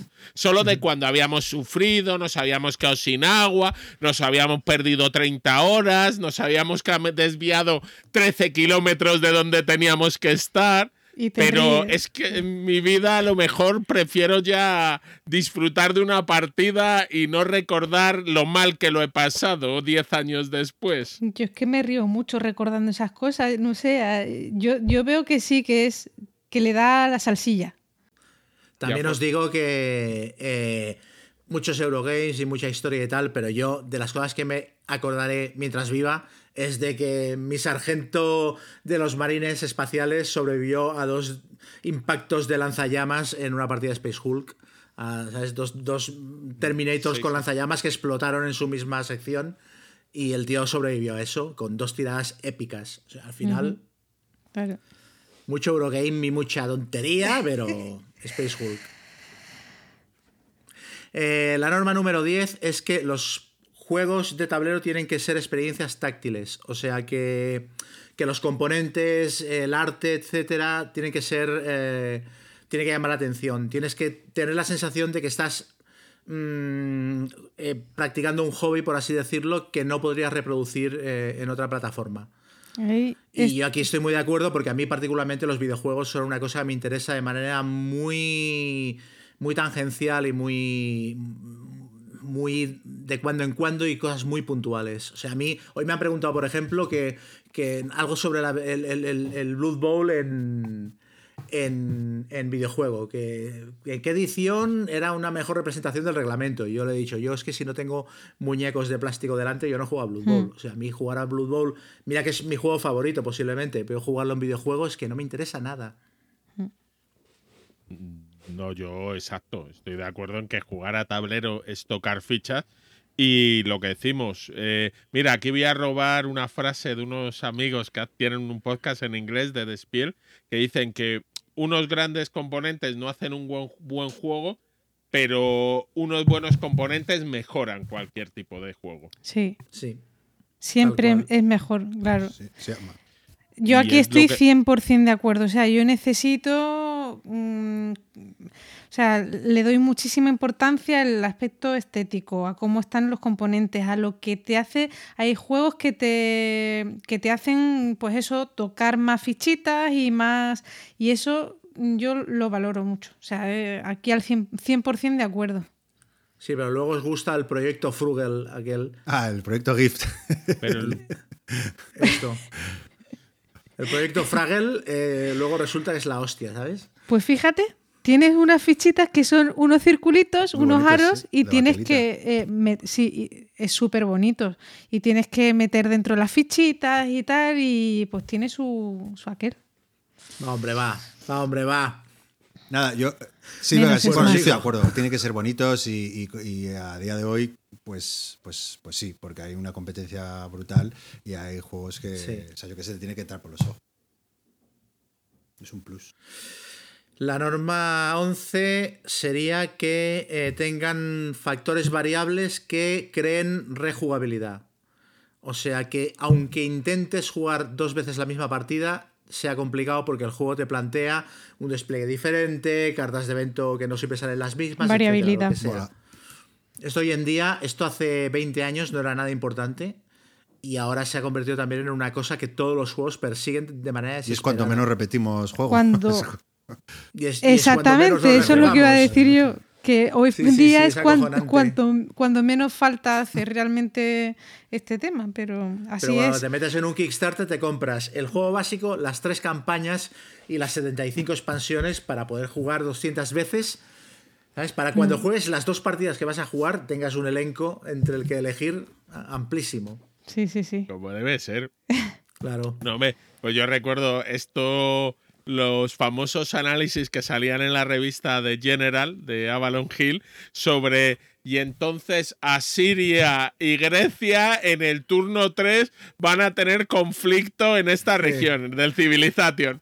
Pues sí, hombre, que hay un poquito de variabilidad puede ayudar para que no se hagan auténticos estudios de juego.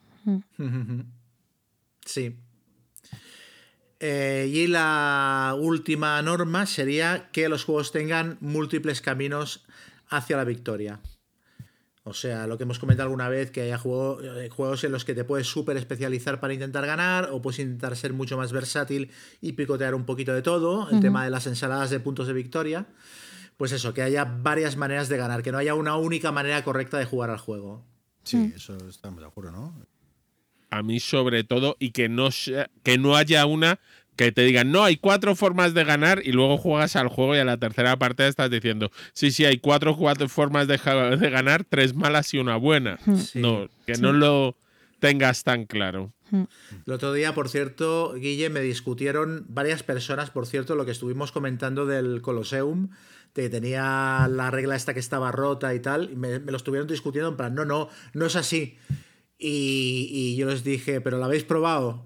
No, no, pero es que esto no, esto no lo hace nadie. Digo, pues, ya quedamos un día y juego con vosotros. A ver quién gana. El problema, puedes suponer, es cuando cinco jugadores o cuatro se reúnan a jugar ese juego, los cuatro tengan la misma idea y vayan a jugar al negativismo durante cinco turnos.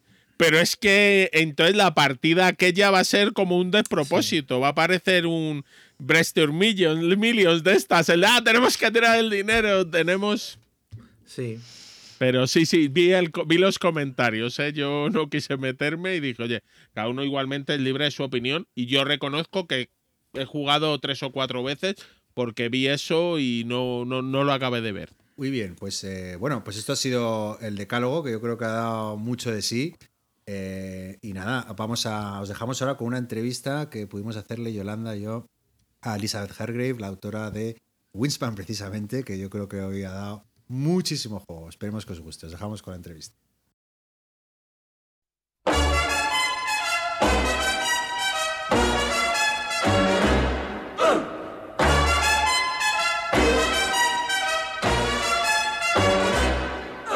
Papa loves mambo.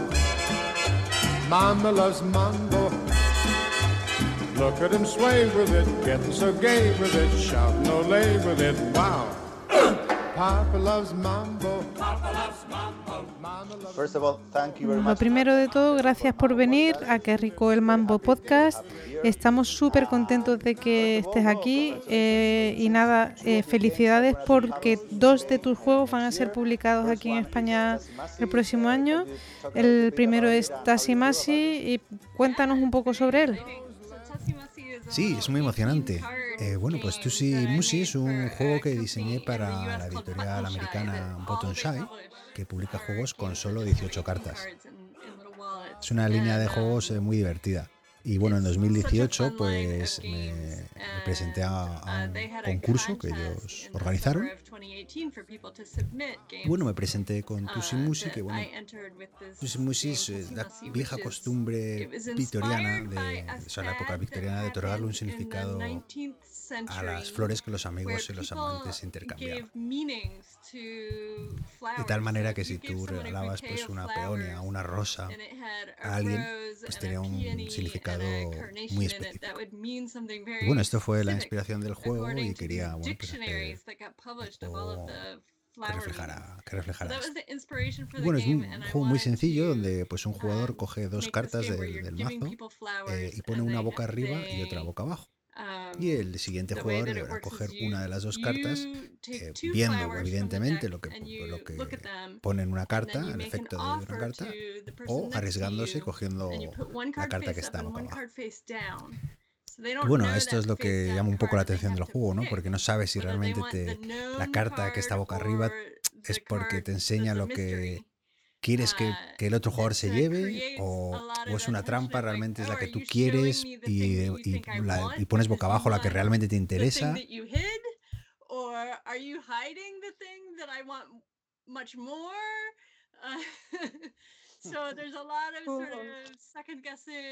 Y bueno, hay mucho de, de, cuáles son las verdaderas intenciones ¿no? y, de, y de adivinar la psicología de, del oponente.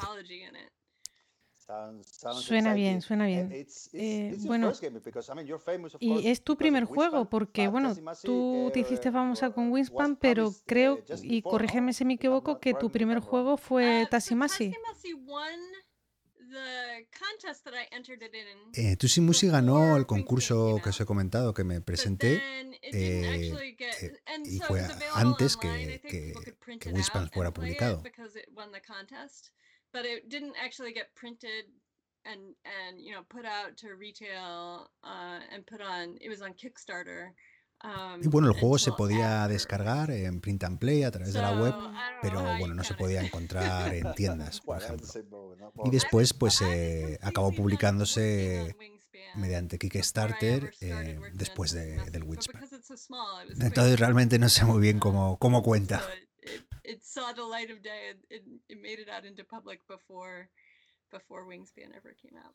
Entonces, Tassimasi, Wingspan y ahora tu nuevo juego, Mariposas. Eh, probablemente mucha gente no sepa mucho sobre el juego todavía. Eh, va a ser publicado en España por Debir. Eh, ¿Podrías darnos unas pinceladas sobre él? Claro, pues Mariposas se inspira un poco en, los viajes hacia Norteamérica de las mariposas monarca. Que bueno, son una especie que emigra todos los años desde el centro de México hasta Canadá y vuelve. Y bueno, eso se ve reflejado en el juego, eh, donde pues bueno hay meeples de, de mariposa ¿no? que se mueven de un lado para otro intentando no pues eh, reflejar pues eh, ese, ese, patrón de migración. Corrígeme si me equivoco, pero creo que en alguna entrevista has comentado que si no hay más mujeres en los juegos de mesa es porque estamos en un bucle del que no salimos. Eh, ¿Cómo crees que podríamos romper ese, ese bucle? Bueno, un buen ejemplo es el hecho de que vayan a publicar Mariposas, ¿no? Con la editorial Alderac. Esta editorial eh, publicó un anuncio que decía que en 2020 querían publicar juegos diseñados por mujeres específicamente. Y ahora en 2018 pues pedimos a diseñadoras mujeres que nos manden sus prototipos. Y decían que para ellos era una prioridad eh, de manera activa buscar diseñadoras mujeres en vez de esperar que, que aparezcan de una u alguna otra forma. Um, bueno, pues, supongo que será porque, bueno, me da esa, la uh, sensación, ¿no? De que a veces se puede pensar que a lo mejor una diseñadora mujer, pues no lo está haciendo igual de bien que, un hombre, ¿no? Bueno, creo que esta iniciativa pues realmente marca uh, la diferencia, ¿no? El salir ellos a buscar a, diseñadoras. Porque hay un montón de, mujeres que, bueno, que, diseñan juegos de mesa y cuantas más diseñadoras tengan um, éxito, pues más animarán a, a intentarlo.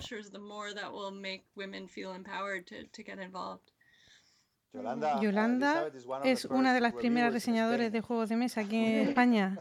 Sí, sí, sí, sí, ¿verdad? Eh, parece que es una afición de hombres, aunque no lo sea.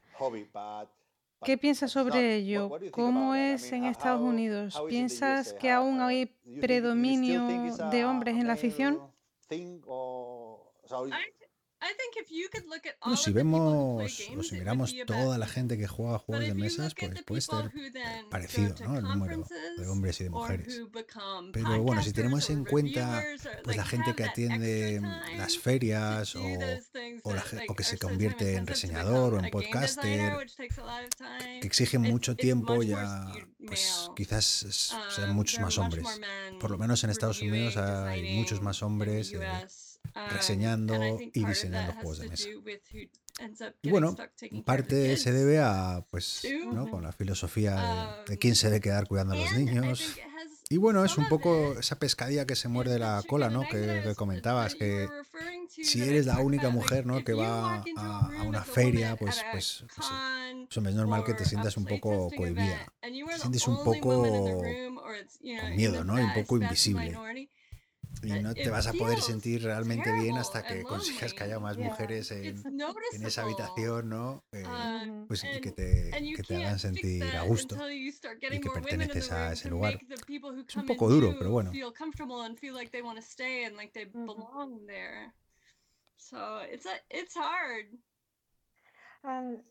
Bueno, y referente al, al playtesteo, al, al proceso de playtesteo de tus juegos, eh, ¿Podrías contarnos un poco cómo es ese proceso, cómo te ayuda a crear los juegos de mesa?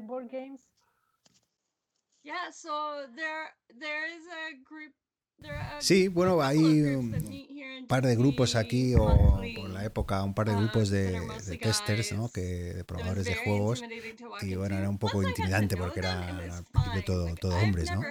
De todas formas, sí que quede claro que, que, no hay ningún problema con eso. O sea, yo nunca he tenido una experiencia en el que haya gente que me haya um, tratado mal, ni mucho menos. No, y de hecho se, siempre se han tomado en serio mi trabajo y, bueno, ahora son mis amigos, así que ahora cuando entro en la habitación y soy la única mujer, estoy con mis amigos. Y bueno, lo que sí es verdad que cada vez hay más mujeres ¿no? que, que se animan a venir a este tipo de grupos y comparado con hace cinco años, por ejemplo. Um, Creo que está cambiando. Um, Yo de manera consciente también pues organizo quedadas en mi casa y bueno, intento equiparar, ¿no? Que haya un equilibrio, ¿no? Entre, entre hombres y mujeres. Lo hago de manera, hago aposta, ¿no? Por así decirlo. Porque sí que creo que, bueno, que, que impacta ¿no? en, el, en el feedback que tienes de, de, en tus juegos, ¿no? Entonces, pues eso, cuando viene alguien a, a, a casa a probarlo, pues intento que haya un balance de hombres y mujeres. Si no pruebas tus juegos con gente diferente, vas a tener un feedback muy limitado. No recuerdo que, que alguien trajo pues un prototipo a mi casa donde, donde había un dragón y tenías que matar, el personaje tenía que matar al dragón. Y bueno, recuerdo que en esa partida había tres o cuatro mujeres y cuando les dijo lo de que había que matar al dragón, todas como, oh, ¿Por qué tenemos que matar al dragón? Tienes que cambiar la historia, el que tengas que atraparlo, pero no matar al pobre dragón. Es interesante. Bueno, y Elizabeth, eh, ¿qué nos puedes decir sobre la naturaleza? Porque siempre está presente en todos tus juegos. Cuéntanos un poco sobre, sobre este tema. Está claro que, que te encanta. Sí, la naturaleza es algo que, que bueno, que viene, viene a mí de forma natural cuando, cuando pienso en temas para diseñar juegos de mesa.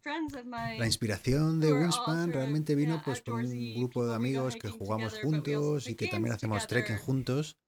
Y bueno, jugando nos dimos cuenta de que por qué hay tantos juegos de temas que no nos interesan lo más mínimo, ¿no? Castillos, eh, naves espaciales, y nosotros estamos todo el día afuera, en la naturaleza. No nos interesaban mucho, ¿no? Juegos de, ese estilo, ¿no? Así que esa fue la, la gran inspiración para Wingspan. Cool, cool. Eh, Elizabeth, me encanta Wingspan, la naturaleza, las aves. Mi padre es fotógrafo de aves. Eh, em, Wingspan tiene más de 160 eh, cartas de aves diferentes con datos reales científicos y que ninguna esté rota o que ninguna pueda romper el juego. ¿Cómo ha sido el proceso de crear tantas y tantas cartas? Sí, es un montón de curro. Eh, estoy trabajando en una lista para, para, una expansión, una nueva lista de pájaros para una expansión. Y, y, claro, eh, acabo de recordar lo, lo duro que ha sido. Bueno, no es difícil encontrar una lista de todos los pájaros ¿no? de, de cada continente. Y además hay un proyecto científico eh, llamado eBird que proporciona muchísimos datos. Bueno, cuando sales fuera, pues puedes ir añadiendo todos esos datos a la base de datos, ¿no? O sea, entonces puedes encontrar muchísimos datos sobre cualquier tipo de pájaro. Y bueno, con todos estos datos, ¿no? Pues eh, me ha servido para, para, montar el juego y que la gente, bueno, que diga, ah, pues sí, me, oh, he visto este pájaro en esta zona o no sé qué, ¿no? Que fuera lo más realista posible, ¿no? De um, alguna forma. Y bueno, y toda esta información pues la he intentado volcar en Wingspan, en los pájaros, en la comida.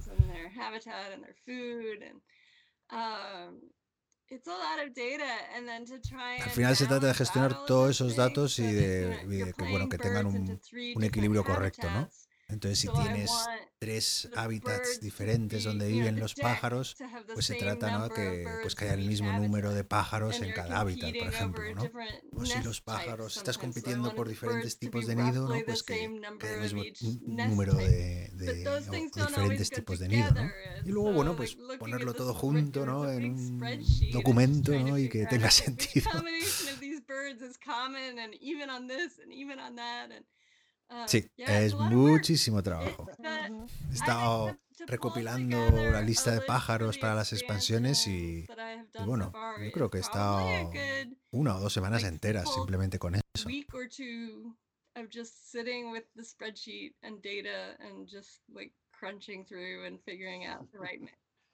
¿Y se lo enseñaste a tu grupo de senderismo?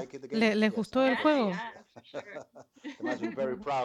Sí, claro que les gustó. Eran, fueron mis primeros testeadores.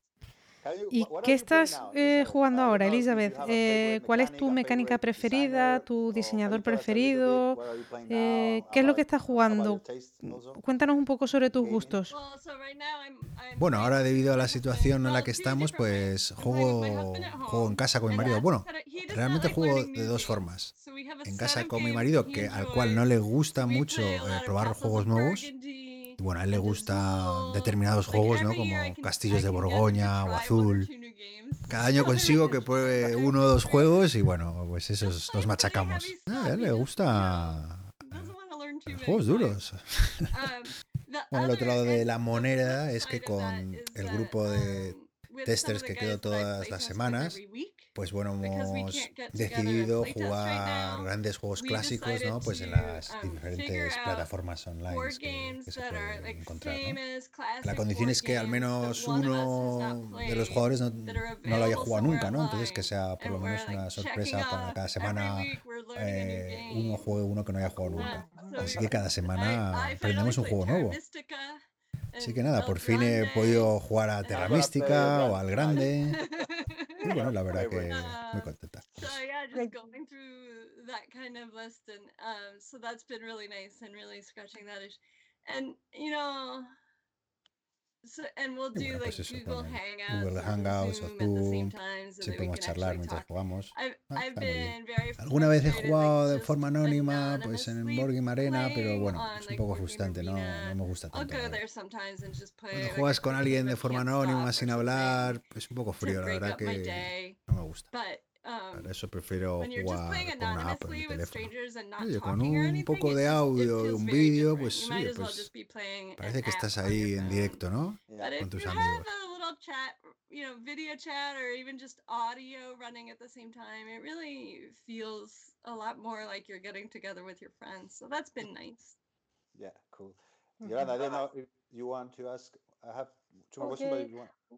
Sí, una última pregunta. Eh, Elizabeth, eh, tus juegos eh, tienen tema relacionado con naturaleza y rigor científico. ¿Puedes recomendarnos o conoces algún otro juego que tenga este sabor así sobre naturaleza, científico?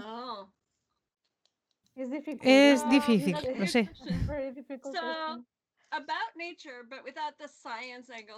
Sobre el tema científico no sé, pero sobre el tema naturaleza hay un juego precioso que salió el año pasado, que no sé si tiene distribución internacional, que se llama Parks. Bueno, es un juego con ilustraciones ¿no? de la vieja escuela así, de, estilo antiguo, ¿no? De los parques naturales de Estados Unidos. Y bueno, es precioso. Y tienes ahí que, ¿no? que vas caminando por los diferentes paisajes, teniendo diferentes beneficios cuando llegas a ellos. Se parece un poco a Tokayo, ¿no? Es ese estilo de juego. Y bueno, me lo he pasado muy bien jugándolo. Eh,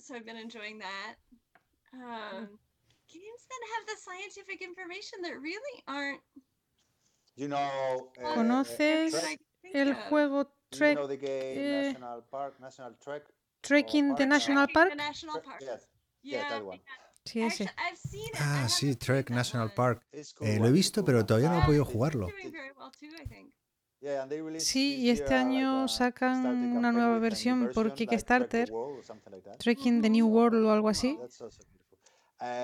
Elizabeth, eh, ya para terminar, ¿estás trabajando en algún nuevo diseño ahora? ¿Puedes darnos alguna exclusiva? Háblale a nuestra audiencia.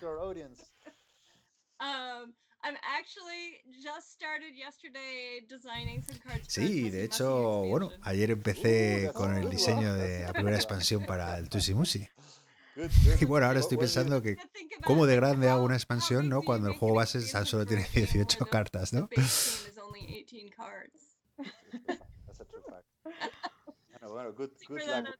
Buena suerte. Bueno, pues muchas gracias Elizabeth. Ha sido un placer. y nada, eh, estamos súper emocionados de poder jugar seguramente muy pronto tus juegos. Y nada, y si Yolanda te quieres despedir. gracias a vosotros, ha sido un placer eh, hablar con vosotros. Gracias, adiós. He goes fast, she goes slow. He goes left, she goes right. Muy bien, y ahora continuamos con el tema del programa, que son las expansiones. Bueno, el tema del programa no sé, porque el anterior ha dado mucho, nos ha ocupado mucho tiempo, pero bueno, yo creo que podemos hablar ahí de expansiones ya. Eh, esta vez. Sí, es que nos lo pidieron.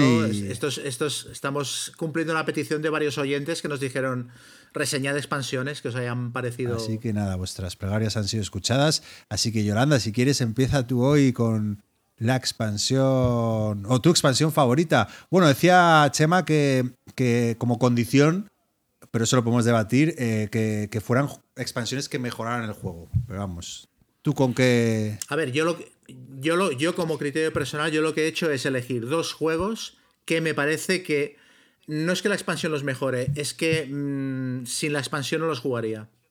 Mira, Ah, pues yo no, no, había visto. No, no, pero,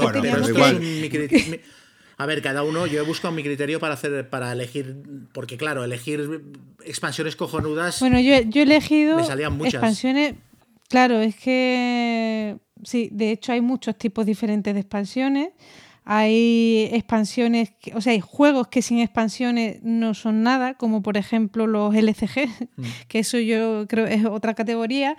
Y luego hay expansiones tipo mapa, que lo que hacen es darle un poco de variabilidad a las partidas y tal. Y luego hay expansiones que efectivamente mejoran un juego, pues por lo que sea. En mi caso, ¿cuál he elegido la primera? Pues la del Orleans, eh, Orleans Invasion. Y no porque el juego base esté mal, porque hay mucha gente que dice es que este juego sin la expansión es imposible y tal. No, a mí me parece que el juego base es perfectamente jugable y, y es buenísimo. Y con la expansión lo que pasa es que mejora bastante. ¿Por qué? Porque introduce muchos módulos de juego eh, diferentes. Tenemos un módulo, hay seis módulos en la expansión. Hay un módulo cooperativo, hay un módulo eh, duelo que enfrenta a dos jugadores, porque este juego eh, lo ideal es jugarlo con, a partir de tres, pero a dos se queda bastante sosete. Entonces esta expansión pues, incluye un módulo duelo que lo que hace es enfrentar un jugador con otro y luego tres módulos solitarios con diferente dificultad. El juego cooperativo pues está súper chulo porque de lo que se trata es de terminar, eh, terminar, o sea, conseguir seis fases, digamos, que te propone el juego. Tienes que conseguir eh, rellenar unos espacios con caballeros, con, otros con ciudadanos, eh, soltar monedas, recursos, y tienes que hacerlo entre todos los jugadores que jueguen la partida y está muy conseguido. Es, tiene un nivel de dificultad que, o sea, que hace plantearte un reto bastante complicado y es muy chulo. Luego el Prosperity lo que hace es los eventos que salen de manera aleatoria en el juego base, pues te los ordena para que tú puedas planificar tu turno. Y eso es quizás lo más importante, de lo que se quejaba más la gente en el juego base, pues aquí hace este cambio y la verdad es que es positivo. Hay gente que le ha gustado bastante. A mí me gustan los dos, ya os digo. Pero, pero es quizá lo más importante con respecto al juego base. También mete edificios nuevos y, luego introduce un carpintero que tienes que eh, ir moviendo por las diferentes zonas del mapa para conseguir un objetivo que te plantean de manera individual eh, al principio de la partida. Luego tenemos un módulo, el duelo, como os he dicho, es una carrera entre los dos jugadores que se enfrentan por conseguir una serie de objetivos y el juego solitario, pues lo mismo, conseguir unos objetivos que te plantean antes de un número X de, fases. Total, que muchísimas opciones y un juego que ya estaba chulísimo, pues te permite pues jugarlo solo, mm, con más gente, eh, a dos, y todos los módulos, las versiones que, incluye, funcionan perfectamente bien. Entonces a mí me encanta. Una, pregunta, a mí me interesa especialmente lo del, módulo cooperativo, porque he leído que cambia bastante el, el juego, o sea que realmente lo convierte en un juego distinto lo que te cambia es el objetivo del juego. Tú en el juego normal vas a hacer puntos, vas a moverte, a poner casas y en el cooperativo vas a cumplir los objetivos. Entonces, eh, a lo mejor tu motor lo enfocas más a esos objetivos. Eh, pues es que aquí ahora le tenemos que entregar tres trigos, pero en el otro voy a ver, me interesa el trigo que lo cambio en este edificio a ropa y me da más puntos. Entonces, en ese sentido, el juego es lo mismo, pero el cómo gestionas los objetivos es distinto. Y, cómo te coordinas con el resto para conseguirlos porque son bastante complicados. y además, dependiendo del número de jugadores, pues te eh, tienes que cumplir ese objetivo de una manera más grande o, o, no. Por ejemplo, pues el tema de los caballeros, conseguir caballeros, pues dependiendo del número de jugadores que seáis en la partida, pues tendrás que conseguir más o menos caballeros. Y el reto es complicado y es muy chulo. Y otra pregunta al respecto.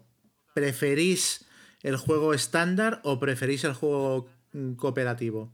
O sea, si tuvierais que elegir, ¿cuál de las dos modalidades os gustaría más? ¿El original o el juego mm, cooperativo que plantea la expansión? Yo prefiero el cooperativo. Yo no sabría. Sí, pero a mí los cooperativos complicados me encanta. Yo es que al contrario que Gonzalo, cada vez busco menos la hostilidad y más el luchar todos por el bien común. Entonces me gusta más, ¿eh? A mí el cooperativo. A ver, estando de acuerdo en todo lo que has dicho, John, salvo en un detalle, sí creo que hay que hacer eh, lo que sabes, que es en el juego base coger un edificio y decir, este no está en juego. Eh, porque hay un edificio que diseñaron mal, eh, que es muy potente, y es un juego donde tú compras edificios eligiéndolo. Entonces, pero a mí la opción del cooperativo, primero, porque es complicado, pero te da toda la mecánica del juego, que es la gracia de este juego, que es la dinámica del backbuilding, cómo me voy metiendo los personajes en la bolsa, eh, a ver qué me sale de la bolsa, qué regalitos me trae este año Papá Noel, mm. no sé.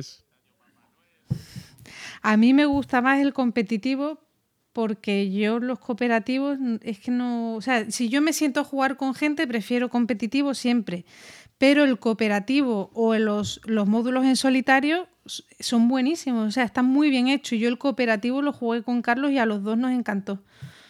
Pero preferir, prefiero competitivo siempre. Esto lo, lo recuerda en cada programa. sí, sí es que me, me hacéis unas preguntas que me llevan a ello. Orleans. Eh, Chema, ¿tú qué nos... Pues a ver, yo para empezar voy a hablar eso, ciñéndome al, al, baremo este de elegir juegos que no jugaría sin la expansión, voy a elegir un juego que tiene dos ediciones y las dos están descatalogadísimas, pero es, es el primero que venía a la cabeza, no podía evitar, no, o sea, no podía no hablar de él, que es Warrior Knights. Warrior Knights es un juego que originalmente se publicó en los años 80. Eh, es un juego de un diseñador que se llama Derek Carver, que no es demasiado conocido, y lo publicó Games Workshop en esa época en la que Games Workshop publicaba juegos fuera del ámbito de Warhammer y Warhammer 40.000 y tal, que para mí fue como su época dorada en cuanto a edición de juegos. Posiblemente publicó La Furia de Drácula, Blood Royale, Blockmania, publicó una serie de juegos muy chulos. Y de todos ellos, uno de los que guardo mejores recuerdos es Warrior Knights. Warrior Knights es un juego en el que llevas mm, una serie de nobles en un mapa semi-histórico medieval y entonces es el típico juego de conquistar ciudades, ir ganando cada vez más dinero, hacerte más poderoso, enfrentarte a los demás jugadores y al final el que tiene más poder es el que, es el que gana. En concreto en Warrior Knights la manera estándar de ganar es eh, controlar la mitad de ciudades del tablero. Esta era la manera más, más típica de ganar. Era un juego que tenía 8 o 9 páginas de reglas, que tenía una presentación bastante chula para la época, con una portada de Chris Aquileos acojonante, y en el que las partidas podían durar 5 o 6 horas tranquilamente. Y yo recuerdo partidas súper míticas, mm, de paramos para cenar, volvemos y nos estamos hasta las 4 de la mañana eh, jugando y todo el mundo súper metido. Porque una cosa que tiene muy chula el juego es que no acaba de plantear una confrontación directa entre los jugadores. O sea, ah, los jugadores se pegan entre ellos, pero antes hay mucho mapa por controlar. Entonces, cuando ya no te queda mapa y no te queda espacio vital para donde tirar, es cuando te empiezas a enfrentar a los demás. Entonces, toda la partida estás como intentando socavarles un poquito, pero sin que se note mucho. Y hay concretamente dos cosas que son muy guapas de este juego y que lo diferencian de otros juegos parecidos. Una es eh, la asamblea que se celebraba cada ciertos turnos, en la cual se subastaban mercenarios, porque el, sistema de combate, tú llevas, cada, cada noble lleva una serie de cartas que son los mercenarios y las tropas que ha contratado, y entonces las vas poniendo unas encima de otras y te va diciendo la fuerza que tiene el ejército con el que él se mueve. Entonces hay una fase en la que la gente subasta mercenarios y eso genera mucho pique y también se, se reparten cargos, en plan, obispo de no sé dónde, alguacil de no sé cuántos. Y entonces hay cargos que te dan dinero, hay cargos que te dan habilidades especiales también se mandan misiones para, eh, para em, transportar especias y, comerciar. Y entonces las, las misiones son también como una especie de apuesta en la que tú pones un dinero y no sabes si el barco va a llegar a destino o se va a hundir por el camino. Entonces puedes depender toda tu economía de que salga bien una expedición e irte a la mierda. Ah, y aparte de eso hay cargos que son una putada porque es en plan embajador en la China. Entonces, embajador en la China te da eh, habilidades especiales, te da dinero, pero te saca efectivamente de la partida. O sea, durante un turno o no puedes participar en batallas o no puedes votar en la siguiente asamblea. Y esto era. Eh, generaba mucha tensión y era muy divertido. Y otra regla muy chula que tenía es que un jugador en cualquier momento, en vez de conquistar una ciudad, podía arrasarla. Entonces era muy típico que el jugador que fuera perdiendo enloqueciera y se dedicara con los pocos ejércitos que le quedaban a ir arrasando las ciudades que quedaban en el tablero porque te dan muchas ganancias inmediatas, aunque luego no te producen cada turno, por así decirlo. Lo cual a su vez dispara el final de partida, porque como cada vez quedan menos ciudades en el tablero y gana el que controle la mitad o más, cada vez facilitas que la partida se acabe. En resumen, era un juego que me gustaba mucho. Y cuando se hizo la nueva edición, que la hizo mm, en el 2003 o 2004, no, 2006 me parece que es. La hizo Fantasy Flight, la diseñó Coriconieza, actualizaron el juego y a mí no me. Yo me enfadé mucho. Yo lo jugué y me, me, puse de los nervios porque me pareció que era una especie de Frankenstein al que le habían quitado cosas del juego básico, lo habían sobrecomplicado, eh, lo habían intentado equilibrar y, no me gustaba. Una cosa que tenía el juego antiguo es que era muy cruel con las votaciones. Tú te presentabas en la asamblea con un montón de nobles que te apoyaban y si tenías 18 votos, tenías 18 votos para toda la asamblea y podías arrasar en todas las votaciones y los demás que se jodan. Y en cambio la versión nueva tenía el típico rollo de cada, votación es un token, si gastas un token para esta votación ya no lo tienes para la siguiente, intentaba como lo típico del juego moderno de no, hacerlo más equilibrado y a mí me molaba la mala saña que tenía el juego antiguo. Entonces, pues lo jugué dos o tres veces, lo traduje para Debir y, y ya está. Y ahí se quedó y, pensé, qué pena, qué lástima, porque el, antiguo molaba mucho. Y un día fui a Debir a cobrarles una factura, no me acuerdo de qué, y tenían allí la, expansión que había publicado Fantasy Flight, que se llamaba For Crown and Glory, una cajita pequeña. Y le pregunté a Xavi Garriga, ¿esto lo vais a publicar al final, la expansión? Y me dijo, no, porque el juego no se ha vendido demasiado y tal. Además, yo metí un, en la traducción metí un par de cagadas, metí dos erratas en, en las cartas que me quedaron primorosas. Entonces, no, no, no se ha vendido mucho y tal, no vamos a sacar la expansión. Si quieres, llévatela. Y yo, ah, pues vale, no sabía ni que existía. Y venga, monté una partida más con la expansión y va, vamos. O sea, la expansión convierte Warrior Knights en el juego que yo recordaba. O sea, aparte de que mete muchas más cartas de todos los tipos y cartas más interesantes, o sea, mete mercenarios con habilidades especiales, mete eh, más cartas de acción, porque una cosa que pasaba anteriormente con el juego es que era muy muy penoso moverse y aquí mete más cartas de movimiento, con lo cual todo se acelera mucho más, mete cartas de avances tecnológicos, eh, desde em, avances culturales hasta mm, máquinas de asedio, eh, tipos nuevos de armamento, tropas especializadas, mete cartas de leva y de guarniciones, cuando conquistas una ciudad te da tropas automáticas que puedes utilizar para gestionar y engordar tus ejércitos. Ah, mete un montón de cosas nuevas. Y luego mete una cosa que está muy bien pensada, que es que mete eh, una regla de, rey. Una cosa que pasaba en el Warrior Knights eh, del 2006, el de Fantasy Flight, es que el juego se acababa cuando empezaba a ser interesante y si le quitabas puntos de victoria para hacerlo más corto, era demasiado corto y no pasaba nada durante la partida. Y esto era bastante frustrante. Y la expansión lleva un módulo que se llama el rey, que es que en cierto momento de la partida un jugador puede coronarse rey. Y coronarte rey te da tropas automáticas y gratuitas y te da una serie de puntos de victoria automáticos cada turno, lo cual a su vez acelera el final de partida. Pero claro, eso provoca que todo el mundo vaya a meterle al rey para hacerse rey en su lugar. Entonces genera un conflicto adicional que le da muchísima chicha al juego y que para mí lo completa. Entonces es el típico juego que el básico mm, me parece que es un juego justito, justito, justito y la expansión lo convierte en un pepino.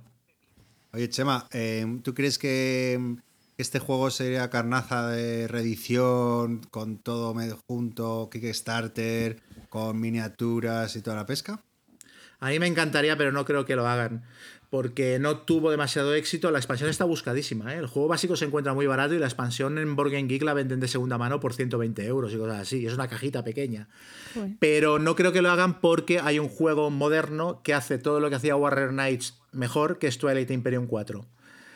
Eh, es básicamente lo hace todo pero mejor. Aún así, yo he jugado una vez cada dos años, monto una partida en casa a 6 de 5 o 6 horas de partida y la gente sale aplaudiendo porque es súper divertido.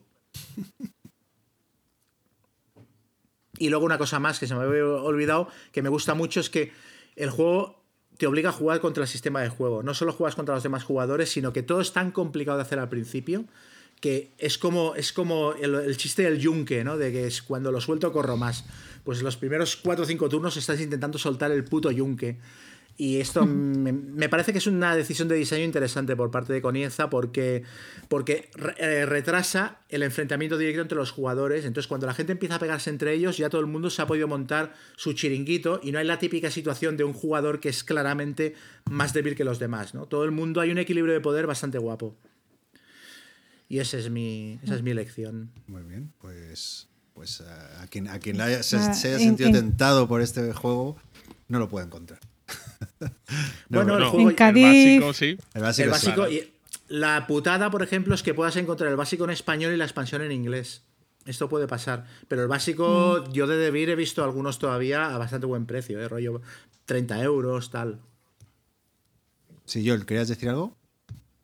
No, que aquí en Cádiz se juega mucho en el club, bueno, en el club, no, en la asociación de, juega, de juegos de mesa que iba antes de todo esto y la verdad es que las partidas, eh, mm, o sea, que la gente lo vive y salen, como dice Chema, casi aplaudiendo. ¿Con expansión lo juegan también? Pero yo creo que sí, que es Pepe que lo, tiene todo del juego. Vamos, el juego base y la expansión, yo creo que sí.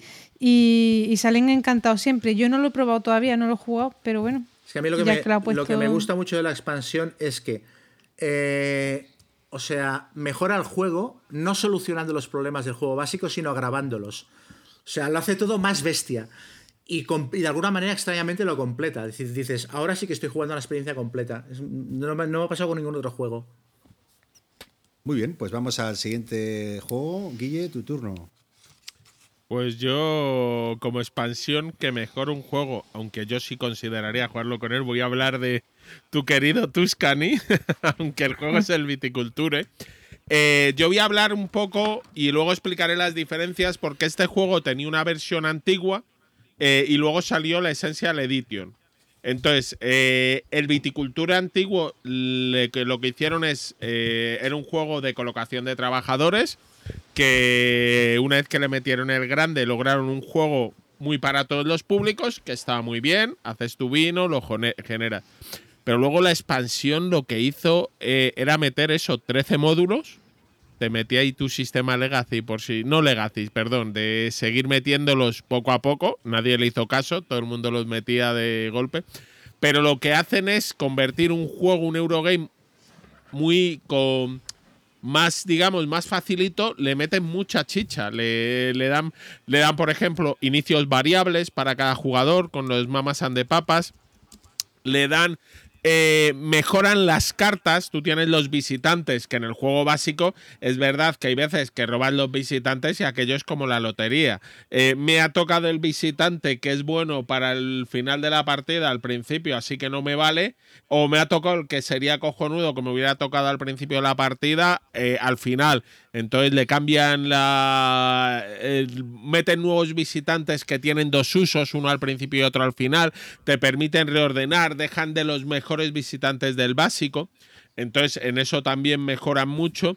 Eh, y luego, oh, ya te digo, le meten varios modulitos, le meten el tablero expandido, que divide el juego en cuatro estaciones en vez de en dos. Eh, lo que hace que la posición eh, en ese juego es importante lo de intento pasar antes para ser el primero después, pues se vuelve más importante o tienes que tomar más decisiones durante la partida. Entonces, y luego le meten los módulos que ya no existen como tal, en los módulos de la mafia, los quesos y demás. Y es que es eso. Eh, convierte, en un convierte en un juego, yo creo, correcto. El Viticultura a mí me parece un juego correcto. Y con el Viticultura Essential, quizás un poquito más. Y sobre todo un juego muy bueno de inicio. Y un Eurogame de colocación de trabajadores que se juega con seis jugadores y es relativamente rápido de jugar, que no hay muchos. Pues las partidas épicas de 5 o 6 horas no siempre funcionan, este lo baja el tiempo, pero luego el Tuscany lo convierte en un gran juego. ¿Qué te voy a decir? Estoy completamente de acuerdo. Y no has mencionado eh, los trabajadores especiales, que, que, ah, que, eso le da muchísima rejugabilidad al juego y de formas diferentes. Que yo creo que ni, he probado todos, porque, porque son como 12. Son un montón de trabajadores especiales que solo seleccionas dos por partida, si no me equivoco. Y, sí, y además yo creo que han metido más, porque aquí para abaratar un poco costes, en la anterior edición cada trabajador especial te venía una figurita para cada uno de los seis jugadores, su MIPEL, con las características del jugador especial. Y ahora en la nueva versión solo hay dos fichas de trabajador especial para cada jugador y pones una genérica. Este es el trabajador alto y este es el trabajador bajo. Pero a cambio yo creo que han metido más o que se podían comprar más en alguna expansión. Y luego también está la, la me gusta mucho, que es quizás la más loca de todas y la más, más yo qué sé, la de Mafia. la Mafia. Claro que es, es, la más trascendente, por así decirlo, pero es muy divertida. A mí... Esa no viene en, el Essential, ¿no? Es que yo me lío... ¿La que hay ahora? No. Me lío un poco... Creo que no. Yo creo que no. Eso me podéis no me aclarar eso, porque el otro día, yo ahora en el confinamiento estoy jugando al Tuscany en solitario, siguiendo el sistema Legacy Guille, eh, de, de, vale, si lo supero, pues pasa a la siguiente y demás. Y, claro, leyendo vi que tengo un lío yo poco con las ediciones. Yo tengo las primeras que sacaron del Viticultura y el Tuscany. Y no me queda muy claro eh, cuál es la diferencia con los Essential, porque, porque yo sí que tengo la mafia, tengo, o sea, tengo todas esas historias. Y entonces no sé. Eh, a ver, el Viticultura Essential, ¿vale? Eh, a ver, eh, antiguamente había el Viticultore que valía 60 euros más o menos y el, y el Tuscany que creo que traía como 13 módulos, Eso es. 4 como de nivel 1. Eh, pues, se me pierde, a lo mejor eran 6 de nivel 2 y 3 o eran solo 12. Luego la siguiente edición que hizo Stegmeyer es le metió los cuatro números de nivel, módulos de nivel 1, que creo que son el Mama San de Papas, no sé si los nuevos visitantes. Eh, ahora mismo estoy intentando buscarlo porque no me acuerdo de sí, pero cuál eran, era. Eran los de Tier 1, sí. Eh, los Tier 1 metieron. Y luego sacaron la expansión Tuscany, que es mucho más barata, pero la sacaron solo con, yo creo, con las de Tier 2. Entonces las de... Mayo, eh, Olips eh, y algo de Arboretum o no sé qué. Esas tres que son un poco más las más complejas, por así decirlo, o que le añaden más tablero. Esas no están en, el Tuscany Essential, por ejemplo. No, eh, mm. hay en la, la que vende ahora maldito sí que lleva eso, ¿no? Yo creo que no, salvo que hayan sacado una nueva edición eh, de, O sea que la buena eh, después de la anterior y me suena que no. O sea que las esenciales son peores. Pero a ver, por aclararnos, maldito que ha publicado. Ha publicado el juego. el Viticultura, esencial, y Tuscany edición esencial. Son peores, pero también te valen 40 euros menos el conjunto o 50 euros menos. ¿Pero por qué son peores? Porque no, porque son iguales, pero les faltan cosas. Ah, vale.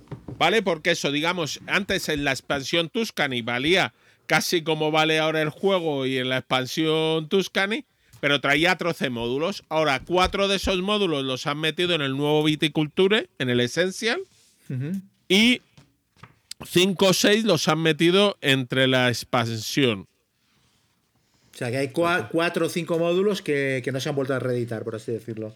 Exacto. Vale. Mm, Oye, tablero extendido, trabajadores especiales, estructuras Claro, te falta Fromaggio, te falta la, mafia, Fromaggio y el de las manzanas, el, de, las Oye, una pregunta. Eh, porque ahora que os estaba contando que lo estoy jugando en solitario y la verdad que está muy bien, me lo paso muy bien jugándolo.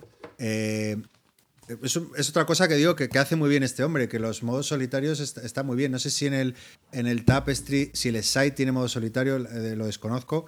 Por si vosotros lo habéis jugado, qué tal está, porque en el, en el Tuscany está muy conseguido. En el Tapestry, a mí precisamente no, me gustó el automa. El del Wingspan me parece buenísimo, por ejemplo. lo he jugado mucho en ¿Quién? ¿El Wingspan? Eh, sí, el, exacto, el del Wispan. El, el, modo automubón creo que es, ¿no? Eh, sí. y, con el, nivel de dificultad más alto es súper difícil de, conseguir. Y a mí el Wispan es que es muy sencillo, te viene una cartita eh, explicándote qué es lo que tienes que hacer para en, la fase del, del, automa, pero que es muy sencillo, o sea, lo haces en cero coma. Y sin embargo el Tapestry, por ejemplo, sí que lo veo más complejo y tiene como un mantenimiento más, más farragoso. Pues, ¿Y el, otro? El... Del SAI yo he ido, yo no lo he jugado en solitario, yo lo he jugado dos o tres mm. veces nada más, pero he oído muy buenas cosas, ¿eh? O sea, generalmente todos los fans que conozco de Site eh, que lo juegan solo están encantados. Dicen que, funciona muy bien. Se le ocurran mucho a los solitarios este mm. Muy bien. Eh, no sé si queréis añadir algo más. Guille. No, está ya. Muy buena lección, quiero decirte. pues nada, eh, yo os cuento la, una de las que había pensado el criterio no es que mejore el juego, pero que sí sea muy buena expansión o que considere que sea muy buena, ¿vale? Eh, que la tengas, ¿no? Exacto, exacto. Porque yo, eh, es decir, y, eh, me ha costado un poco porque no soy muy de expansiones. la verdad que, repasando ahí mi, discografía, voy a decir, mi, bueno, mi ludoteca, no, no he encontrado muchas. La verdad que no soy muy de expansiones, no me obsesiona mucho. Pero bueno, tengo alguna. Por ejemplo, Las Vegas Royal, ¿vale? Que es la, además la tengo hace poco es la expansión de Las Vegas, que por cierto ya tenía una expansión que es Las Vegas Boulevard, ¿vale? Ahora, ahora hablaré. Si os parece, os cuento las diferencias del juego base que tiene este Las, Vegas Royal respecto al juego base normal, eh, que son poquitas pero, pero son importantes. Eh, para empezar, tiene, te incluye dos chips, o sea, dos tokens, por así decirlo, que te permite volver a, tirar, si, volver a realizar una tirada si no te gusta. Si no gastas esos chips, te vas a llevar 10.000 pesetillas al final de la ronda. Al principio a mí no me gustaba, eh, pero sí que es verdad que, que, al final me acaba gustando porque le dan, le, da, le dan plus a todas esas por ejemplo, a, las, cuando realmente necesitas ¿no? esos, esos números que te hacen falta, una última tirada para, yo qué sé, con, quitarle un casino a otro, y, me ha gustado. Luego también empiezas ya con, un dado grande, es decir, tú juegas con siete dados pequeños y el dado doble, que eso era una, una de las siete expansiones de, Las Vegas Boulevard, ¿vale? Entonces en este Las Vegas Royal ya empiezas con, juegas directamente con un, con un dado doble.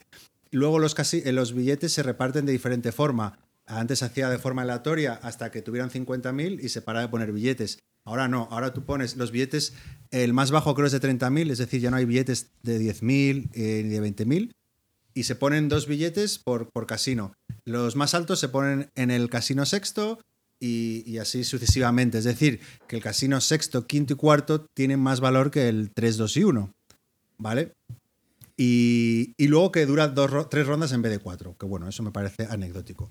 Eso es en cuanto al juego base. Y después vienen las 16 expansiones, que son minijuegos. Y, y es muy curioso, porque aquí son, tú coges tres aleatorias y las colocas en los casinos 3, 2 y 1. Con lo cual está compensando eh, el que, como os he dicho antes, los casinos 4, 5 6 van a tener más valor de dinero, pero el 1, 2 y 3 van a ser interesantes porque van a tener un minijuego. ¿Vale? Eh, os cuento porque son un montón de expansiones y las hay mejores y peores, pero, pero son 16, son un montón. Pues os cuento alguna. Por ejemplo, High Five, ¿no? que, es el, el primero jugador en añadir 5 dados en ese casino, se va a llevar un extra de 100.000 pavos, que, es el billete más grande. Eh, otro que sea My Choice, ¿no? que es que cada vez que, que pongo ahí, eh, tiro dos dados y, eh, elijo uno de los valores y, hay un premio que me llevo por, por, simplemente haber puesto un dado en ese casino. Eh, luego, eh, el Payday, cada vez que colocas en un casino te dan 10.000 por cada dado que tengas en otro casino. Veis un poco las, sinergias que va, que va, provocando todas estas expansiones, ¿no? o yo qué sé, o, o, Knockout, ¿no? Si colocas un dado en ese casino, el resto de jugadores tiene que, poder, que, utilizar uno de sus dados. Ahí tiene puteillo. Entonces, bueno, creo que, la expansión. Eh, la, ¿sabes? La pregunta es: eh, porque para mí el, juego base ya me parece un juegazo. Las Vegas Royal, que también lo tengo, me parecía que también añadía eh, bastante gracia y alargaba el juego. que incluía una versión en solitario, una variante para siete jugadores, el billete el dado doble, billetes más altos, eh, un séptimo casino, eso son lo que tenía esa expansión, pero esta creo que son 16 expansiones y, minijuegos muy chulos, muy divertidos. Y es decir, ¿cuál te compras? Si esa es la pregunta, pues eh, Las Vegas eh, Royal, sin duda, sin lugar a dudas, mejora, bueno, completa, por así decirlo, la experiencia.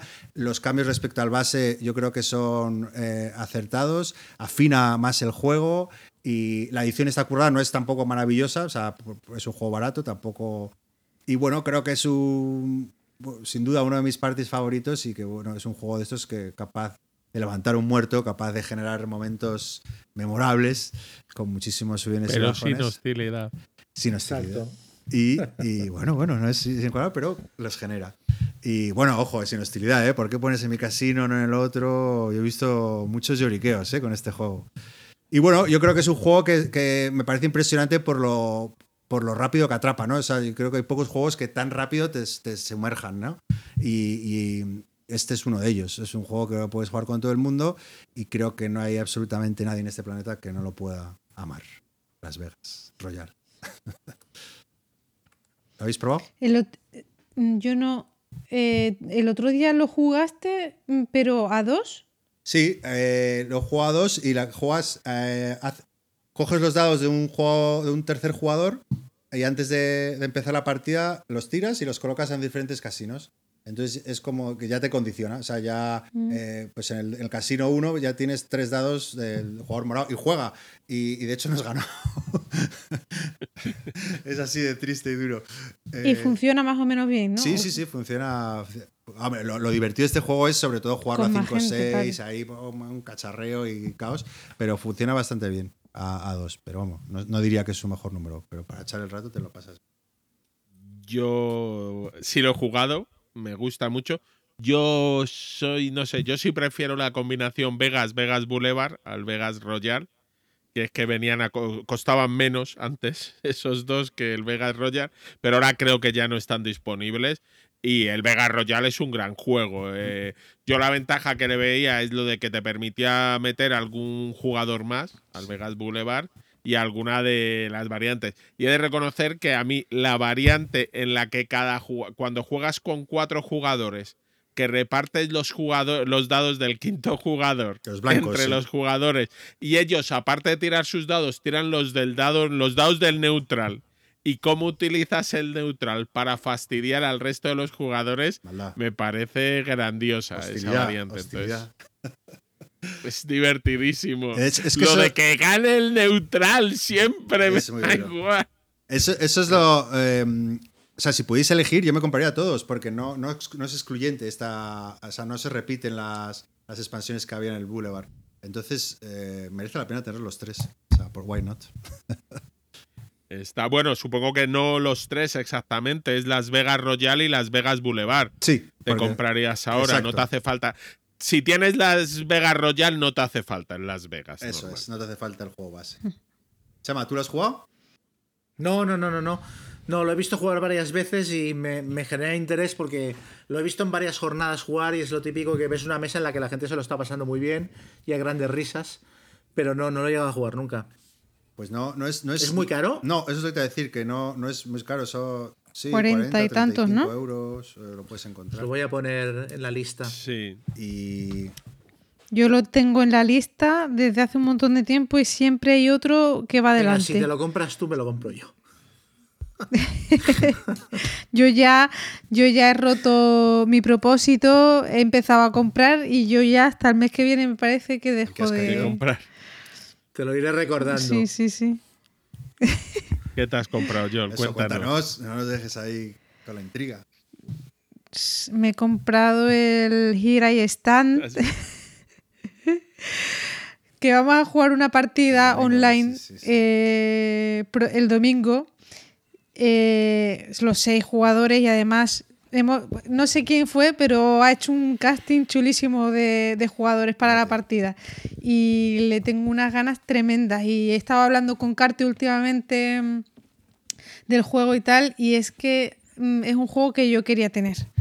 Que, estaba claro que aunque jugara una vez en la vida, quería tener. Y yo creo que sí que me van a salir oportunidades de jugarlo, porque en el, aquí en Cádiz está Carlos CMCM que creo que ha ayudado un poco en la edición del juego, está en castellano y tal. Y es súper fanático y organiza partidas incluso para gente que quiera aprender y tal, pues prácticamente todos los meses.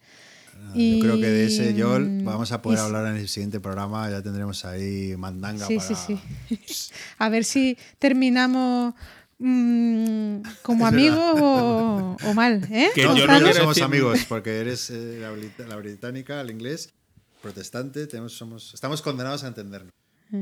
Ya estás haciendo el lengua. Yo te iba a decir que tuvieras cuidado porque yo lo había dicho, estaba hablando de con Carte del juego, mentira, era de cómo apuñalarte, pero es que veo que no hace falta que tenemos este consejo. ya estás practicando el microlingua senderismo. No, no, eh, están volando los mensajes privados por WhatsApp. El juego, el juego empezó hace mucho tiempo. Sí, sí, sí, sí, ya ha empezado, hace días. Y el otro que me compré fue el Napoleonics, por culpa de Chema y de Carte y de Clean y de un montón de gente que siempre lo ha recomendado. Y como el otro día, sí, el Command Colors Napoleonic, como saqué el otro día el Ancients y me flipé mucho con el juego, pues digo, pues venga, y, malo será que no nos compremos el tricorn, ¿verdad? Sí, hasta yo que me lo acabaré comprando. ya por vicio, por tenerlos ¿eh? todos. O tenerlos todos es caro, ¿eh? Sí. Eh, las ediciones de esta mm. editorial, eh, ¿qué tal son? Las de Compass. Ah, brutales. el la es, es, espectacular. El tricorne se lo compró un colega mío y no, no nos dio tiempo de jugarlo porque nos confinamos. Pero, hostia, lo trajo a casa un día y era muy bonito. O sea, que los 90 palos están justificados, ¿no? O sea, digo que sí, sí, sí. Sí. Aparte del tricorne lleva ya los dos mazos diferenciados de cartas de acción y cartas eh, tácticas y tal. De batalla. exacto. O sea que muy chulo, es una, es una compraza. Lo que pasa es que es un juego de 90. Eh, barato lo encuentras a 90 y pico euros el básico y la expansión 75. O sea, es una hostia de cojones. Mm. Claro. Muy bien, pues nada, eh, Joel, te vuelve a tocar. Ah, pero seguimos. Eh, otra expansión, ¿no? otra expansión? Lo que, lo que yo creo que vamos a dejar fuera hoy, porque como va la entrevista también, es en los comentarios. Eh, porque si no, se nos. Es que vamos casi. que cuando nos meten caña los dejas fuera, queda muy mal, Gonzalo. Bueno, empezad vosotros. pues venga, Chema. Venga, voy. Bueno, pues yo he elegido eh, Role Player, la expansión Monsters and Minions. Y no lo sé, hay alguna más. Creo que había otra como mínimo en preparación. Pero creo que todavía no ha salido. Ya, es que la, vi por ahí. Es que el juego yo no lo tengo. Yo lo he jugado a través de un amigo y lo he jugado directamente con la expansión. Bueno, es un juego de, mm, gestión de dados, de colocar daditos en un, en un mat, en un tablerito que te ponen delante. Y básicamente la temática es hacerte un personaje de rol. Es típico personaje rollo de un John Dragons y la excusa eh, es, es la excusa temática para colocar los dados de una determinada manera para conseguir optimizar los puntos de victoria que te dan. Tienes eh, las seis características típicas de Dungeons and Dragons: fuerza, destreza, constitución, inteligencia, carisma y sabiduría. Y eh, al principio de la partida robas una clase de personaje y una raza. Y tienes unos parámetros de unas características a las que tienes que llegar para puntuar al final del juego, ¿no? Entonces, a lo largo de la partida vas colocando los dados de manera que sume las puntuaciones que te interesan en cada característica. Y luego, aparte, cada vez que colocas un dado, en cada fila se activa una habilidad especial que te permite cambiar dados de, valor o moverlos unos con otros, etc. Eh, bueno, el juego básico está bien, pero eh, mm, no desde un punto de vista mecánico que el juego funciona, colocas tus dados, al final se mira quién ha cumplido más parámetros de victoria y fiesta. O sea, mecánicamente funciona, pero desde el punto de vista narrativo, yo siempre tenía la sensación de, bueno, y ahora que me he hecho un personaje de Dungeons, ¿qué cojones hago con él? No hago nada. Y la expansión soluciona esto. La expansión, aparte de meterte más eh, dados para un quinto jugador, que no sé hasta qué punto es interesante, te mete unos dados eh, especiales que tienen valores más altos, son dados de 6 caras, pero van del 3 al 8 creo, con lo cual te resulta más fácil cumplir algunos parámetros de características. Si te pide tener inteligencia 18, pues es más fácil llegar con un dado que tenga numeración hasta 8 que con tres dados que, que sumen que tengan 6 de numeración cada uno, ¿no? A cambio, son dados transparentes. Y otra cosa que tiene el juego es que los dados tienen colores y a veces te, pide códigos de colores para darte puntos extra. En plan, pues tienes que tener en inteligencia un dado naranja y en fuerza un dado mm, púrpura. Y entonces los dados estos especiales te dan más puntuación, pero a la vez no te sirven para cumplir los parámetros de los dados de colores, ¿no? Pero le da más decisiones al juego, que eso siempre mola. Y luego lo que introduce son los monstruos. O sea, con tu personaje les puedes pegar a los monstruos que hay en el dungeon entonces, en la fase de mercado, que es cuando compras cartas especiales de objetos, hechizos y armas y armaduras y tal, te da una opción más, que es que puedes, en vez de, comprarte cartas, puedes ir y meterle a un monstruo, que se hace con unas tiradas de dados y tal. Y esto, aparte de que también es otra manera más de dar puntos de, de victoria y de abrir el juego, el abanico del juego, para que la gente tenga más opciones, genera un valor nuevo que son los puntos de experiencia que los puedes utilizar para también para em, modificar tiradas de dado de combate, para activar cartas de habilidades que te hayas comprado, uh, etc. Y al final de la partida hay un megaboss, hay un monstruo tocho que se genera con unas habilidades en cada partida, con unas cartas que te dan pistas sobre cómo puede ser el monstruo al final y las vas revelando. Entonces al final los jugadores van a meter al monstruo y si consiguen meterle, cada jugador que le dé de hostias al monstruo se lleva, no sé si son 8 o 10 puntos de victoria adicionales. Con lo cual te acerca más a la victoria. En definitiva, mecánicamente abre el abanico del juego muchísimo, te da muchas más opciones, lo mejora en todo, te da más de todo, pero además narrativamente le da un sentido al juego. O sea, te haces un personaje de Dungeons and Dragons y luego lo llevas a una mazmorra y le pegas a los monstruos. Y me parece que el juego básico funciona muy bien, pero mm, la expansión lo convierte en un juegazo. Yo estoy totalmente de acuerdo. A, lo mejor soy un poco como es lo de. Tengo. Mi opinión no es totalmente objetiva. pero. También os puedo decir que yo este juego tengo la edición en inglés, porque este juego me gustó mucho y me lo compré antes de que mi editorial lo sacara en español. Eh, ahora, eh, sí reconozco que siendo muy buena la expansión, no me parece imprescindible. Se puede jugar al juego sin él y me gusta, se puede jugar con él y lo cambia. Y también he de reconocer que tengo muchas ganas de ver lo que trae la tercera expansión. A ver, perdón, la segunda expansión. A ver, la de Fiensan Familias, me parece que es.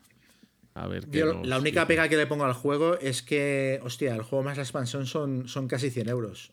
Que dices, coño. Es que trae unos poquitos dados. Es el problema del juego. Sí, pero bueno, mola, aparte mola mucho un juego así eh, abstracto que te meta un tema, que está bien implementado, que lo hace atractivo, lo hace bonito, lo hace más divertido de lo que sería si tuviera cualquier otro tema. O sea, no sé, me parece que es un muy buen, que es un muy buen producto. Sí, al principio cuando te dan tu carta de alineamiento y tu carta que eres lo de eres el asesino maníaco o eres el mmm, paladín eh, aniquilador o exacto, no. Está. Es gracioso el juego. Es muy chulo. Lo de los alineamientos tiene mucha gracia. Lo de que tengas que colocar la fichita de alineamiento en el lugar exacto que te da el bonus. No sé, está muy bien parido el juego. Y con la expansión a mí me. Es que me completa la historia. Lo que contamos, lo que yo cuento a veces de que a mí los juegos me tienen que llevar a través de una historia, pues la expansión es lo que me, me da el empujoncito que me hacía falta. A mí yo en el fondo lo que me querría llevar es uno de mis personajes del roleplayer a mi siguiente partida de D&D con las estadísticas que te salen. Hostia, sí, porque sí, sí, salen chetados, chetados. Bueno, 18, 17, 16. Ah, bueno, tengo un 13. Vaya, esta es la característica floja. Lo que también hace la expansión es que al tener los dados estos de mayor puntuación te facilita cumplir algunos parámetros, con lo cual, pues lo que decíamos antes de acabar la partida mejor de lo que la empieces, es más satisfactorio a la hora de jugar. Y como todo el mundo hace más puntos de victoria, pues no es un problema. Sí, pero bueno, te facilita, pero no te lo da, porque eh, es hay que tener muchas veces, normalmente es lo del valor exacto, no, no eso más, que hay veces que dices, mierda, que me he pasado. Sí, y luego te dificulta lo de, lo de los dados de colores, Claro, al tener dados transparentes que no te sirven y te tapan espacios, pues hay otros parámetros que son más difíciles de cumplir. Sí, o sea, en definitiva lo hace más interesante. O sea, añade más partes móviles y, se vuelve todo más chulo. Oye, Guille, ¿y la, expansión está en español? ¿La vas a sacar? Sí. Ah, vale, vale. Se ha salido en español. Vale, no, que no, no sabía. Salió yo creo en Navidades, me parece que llegó en español, un poco antes de Navidades. Y creo que no está agotada tampoco me toméis como mucha buena fuente de información, pero estar a estado. Y creo que sigue, ¿eh? que sigue disponible sin problema. Y si no sigue disponible, este juego ha vendido bien, así que se volvería a reeditar. Bueno, todo depende de si el coronavirus acaba o no con la compañía, pero si no, porque el juego básico agotamos la tirada y se reeditó con la expansión. Ah, mira qué bien. Bueno, pues eso era Roleplayer. Guille, ¿tú qué nos traes? Pues bueno, yo voy a hacer aquí un poco de trampas porque voy a hablar de un conjunto de expansiones de un juego. Y si el de Chema era un poquito complicado de conseguir porque está descatalogado, a este le ocurre lo mismo. Este juego es el Hero Escape, que es un juego del 2004 que lo saca Hasbro. Eh, los diseñadores son Craig Bagness, eh, Stephen Faker y Rob Davio. Luego Rob Davio eh, hizo otro jueguecillo llamado Risk Legacy y se fue de Hasbro y se dedicó a crear los juegos. Pero este juego no es, que sea difícil de encontrar, se te piden sangre de unicornio por algunas expansiones. Eh, sí, sí, sí. Oye, yo, a ver, voy a hablar del juego y por qué las expansiones hacen ya una cosa magistral. Luego, y cuando queráis jugároslo, he dicho, os he comentado que tengo unas cuantas copias del juego y de sus expansiones.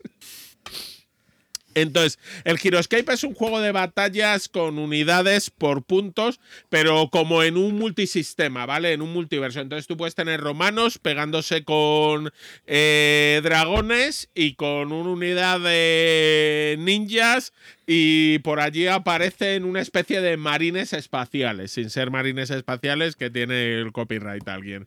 Eh, que el juego tiene unas estadísticas muy sencillas, cada personaje, movimiento, eh, armadura, vida eh, y capacidad de ataque y puede que tengan rango si atacan a distancia o no.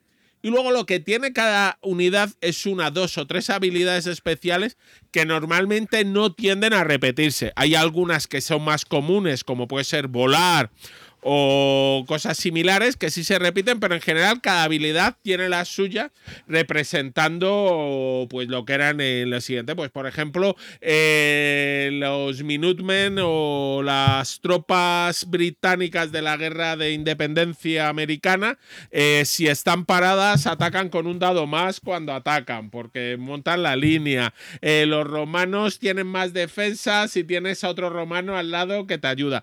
Son habilidades muy sencillas y el juego está esto. ¿Qué ventajas tenía este juego o qué lo hacía peculiar? Lo principal era el tablero tenía un tablero en 3D que tú ibas montando y quedaba una imagen increíble. Eh, entonces, donde para saber la altura contabas las alturas de los propios y eh, de los hexágonos que hacías. El tablero era hexagonal y te venían muchas piezas hexagonales con las que podías hacer los distintos elementos. Al principio, todos los tipos de terreno, había, había tres tipos de terrenos, pero normalmente funcionaban igual y agua que sí tenía unas reglas especiales. Y eh, en el juego básico te venían 30 eh, miniaturas que creo que formaban varias unidades distintas. Había, tú podías llevar una unidad o héroe. Y luego te hacías tu ejército en base a puntos, ¿vale? En función de lo que fuera, cada una te llevaba sus losetas. ¿Qué ocurre? En el juego básico, todas las unidades, todas las tipos de unidades que podías llevar, fueran héroes o fueran unidad normal, eran únicas. Solo podías llevar una copia de cada una. ¿Qué hicieron las expansiones? Sacar comunes en vez de únicos. ¿Cuál era la diferencia del común cuando llevabas? Que si yo llevaba dos eh, romanos, eh, la unidad de romanos básica llevaba tres legionarios. Si yo llevaba mis dos unidades comunes de legionarios, pagaba el doble de puntos y tenía seis romanos. Pero el juego iba por activaciones. Yo en cada turno, en vez de mover todas mis unidades, no, yo antes de empezar cada turno marcaba la unidad que iba a mover primero, la que iba a mover segundo y la que iba a mover tercero. Y luego tenía un bluff, que era una X, para que mi oponente no tuviera exactamente claro cuáles iban a mover de mis unidades. Y yo, de hecho, podía poner todos mis marcadores de movimiento y mover solo una de mis unidades. Y si tenía más de tres, no iba a poderlas mover todas, activarlas. Y mi oponente hacía lo mismo. ¿Qué ventaja tenía cuando llevabas unidades comunes? Que tú marcabas la unidad de romanos, pero cuando te tocaba mover, podías mover a los tres legionarios romanos que quisieras no tenían que ser los miembros originales de esa carta, lo que le daba unas posibilidades tácticas muy interesantes. Eh, a cambio, las unidades únicas normalmente eran mejores por los puntos que valían que las comunes, pero las comunes tenían esta gran ventaja de poder elegir. Luego, además, eh, con las expansiones fueron añadiendo nuevos tipos de terrenos, sacaron lava, sacaron hielo, sacaron glaciares, eh, castillos y el juego fue convirtiéndose en una maravilla. Entonces, ya os digo, es un juego que el juego era visualmente muy chulo, pero las expansiones una tras otra lo que le trajeron es mucha más rejuvenidad, muchas más unidades y desafortunadamente que hubiera que matar muchos unicornios para conseguirlo todo. Oye, me he metido. ¿Por qué, se, ¿Por qué se descatalogó este juego? Porque yo hay mucha más sensación de que, de que había, hay mucho fan. Porque no era viable económicamente producirlo. Ah, se empieza. El juego es del 2004, el plástico todavía es relativamente barato en China. Poco a poco no se les va sacando. Y de hecho, años después sacaron una especie de Heroescape de Dungeons and Dragons que se correspondía ya porque traía mucho menos terreno. El problema no eran solo las miniaturas, sino el terreno. Los hexágonos. Exacto. Por eso yo creo que Hasbro lo retira. Y porque además, si hubiera, yo por esto yo pagué, ya en su época te tocaba, si tú vivías en España, pagar sangres de unicornio porque te llegaran las expansiones, mientras que en Estados Unidos, en el Toys R Us, cada dos por tres les hacían las, las famosos bogos, que es el buy one, get one, un dos por uno, que era lo de tú mirabas la BGG y decías, tío, he elegido mal el país donde nacer. Pero... Oye, es hay un canadiense que vende la sangre de unicornio de todas las expansiones a un dólar canadiense, ojo. Debe tener trampa y cartón. Algo debe haber ahí. Pero está, eh, está el mismo tipo en todas las expansiones y pone uno. Y me he metido y creo que tiene ahí una lista con todos los componentes. Un poco, bueno, pero digo, por si os interesa alguna. Y luego he visto. Segura, seguramente te debe, debe ser un premio, un precio fake y cuando entras a pedirle te negocia el precio contigo. Luego hay, hay, hay, una expansión que me llama la atención, que esta sí que parece ser que en la BGG se puede encontrar, que es el Heroescape Marvel, que me ha parecido curioso porque hubiera figuritas de Marvel. Que se, no, lo petó ese o que y que se eh, a ver, el Heroescape Marvel, que por cierto era compatible, tú podías llevar también a los superhéroes de Marvel. eh, a pegarse con los eh, guerreritos de otro ejército. El problema que tuvo en su día es que no tenía... No, primero, no le salieron expansiones y luego que se habían equivocado y eran, eh, estaban descompensadas aún por los puntos que costaban. Entonces los superhéroes pegaban mucho. Y luego la caja básica venía solo con 10 miniaturas, venía con algo menos de terreno y no, no acabó de funcionar. Bueno, pues eso ha sido Heroescape. Eh, rápidamente, voy a hablar de, también como Guille, es un conjunto de expansiones, en concreto os voy a hablar brevemente de dos de ellas. me estoy refiriendo a las expansiones de Memoir 44. Que bueno, no, hace falta que cuente. Además, eso sí, Chema, ahí seguro que tienes bastante que aportar. Pero bueno, voy a hablar de las que conozco. Yo tengo cuatro cinco, o cinco creo, no sé, eh, con la de terrenos, pero no he jugado a, todas las que hay, que hay un montón. Pero bueno, de las que tengo me gusta mucho Easter Front. Eh, para mí, de las que he probado, es la que más me gusta, sobre todo porque, porque da protagonismo a, uno de los grandes actores de la Segunda Guerra Mundial, que es Rusia, ¿no? Y, bueno, le, añade pues terrenos eh, de juego invernal, o sea, que son muy atractivos, con su nieve, eh, etcétera, y también unas reglas especiales, ¿no? Sobre todo eh, para el juego ruso, que, bueno, esas reglas recrean un poco la intervención de los comisarios políticos y, lo cual complica mucho el turno al jugador soviético porque tiene que prever, o sea, tiene que planificar su acción antes de que juegue el, otro jugador, ¿no? Con lo cual, pues eh, le añade mucha dificultad. Y además, pues añade nuevos tipos de terreno, como son las trincheras, los dientes de dragón, unidades especiales como la caballería y sobre todo el francotirador, que es muy chulo. Y también, bueno, me gusta mucho porque, como digo, no es que mejore, sino que le continúa la, o alarga la vida del Momar 44 y sobre todo porque, bueno, pues se reflejan episodios muy conocidos del conflicto en el frente oriental, ¿no? Como son Barbarossa, Kursk o, o. Y bueno, me parece una, expansión chulísima. También me gusta mucho la, expansión del Mediterráneo, que mm, bueno, pues eh, incluye también a, los ejércitos británicos, ¿no? que, igual en el básico pues no estaban muy, muy reflejados, y, añade pues el tipo, un nuevo tipo de terreno, al igual que la, que la expansión del Easter Front, que son los desiertos ¿no? para, el norte de África, y bueno, con sus dunas, sus oasis y, bueno. Eh, además también, bueno, incluye reglas específicas para cada bando, ¿no? Eh, por ejemplo, a los británicos tienen eh, unas reglas especiales que le permiten responder a, ataques en, circunstancias adversas y, bueno, también tienen unas unidades antitanque y los italianos, bueno, pues tienen las unidades motorizadas que son muy, muy chulas. Y, bueno, también esta versión pues tiene el libro de escenarios, ¿no? Con un mapa de campaña que ilustra un poco lo que fue la contienda en el norte de África. Y, nada, pues, eh, pues lo que es este juego, ¿no? Con una ambientación que es chulísima, como pocos juegos tienen, con un sistema sencillo y, bueno, pues eh, más contenido que alargan la vida de este grandísimo juego. Y no sé, Chema, tú que eres otro gran fan de la saga, sé que seguro que tienes alguna otra expansión que. Yo lo, yo lo tengo todo, creo. Yo me compré hasta la mochila, vendían una mochila. Que lo único, que para guardarlo todo, que lo único que aportaba era un mapa de estos que son como más profundos, un mapa en papel para poder hacer tus propios escenarios, y me la compré por tener el mapa. Sí, es que eh, es muy con lo que han sacado en español es muy difícil equivocarse porque son tanto la de la del Frente del Este como la del Teatro del Mediterráneo son muy chulas. Yo ah, recomiendo comprarse el tablero. Mira, Guille Soria, tal como digo esto, se acerca enseñándonos que él también tiene la mochila. Qué bueno. Pues los, tableros, el tablero que por un lado es nevado y por el otro es desierto, para tematizar las partidas de, Eastern Front y, de, del Teatro del Mediterráneo, va muy bien, queda muy chulo.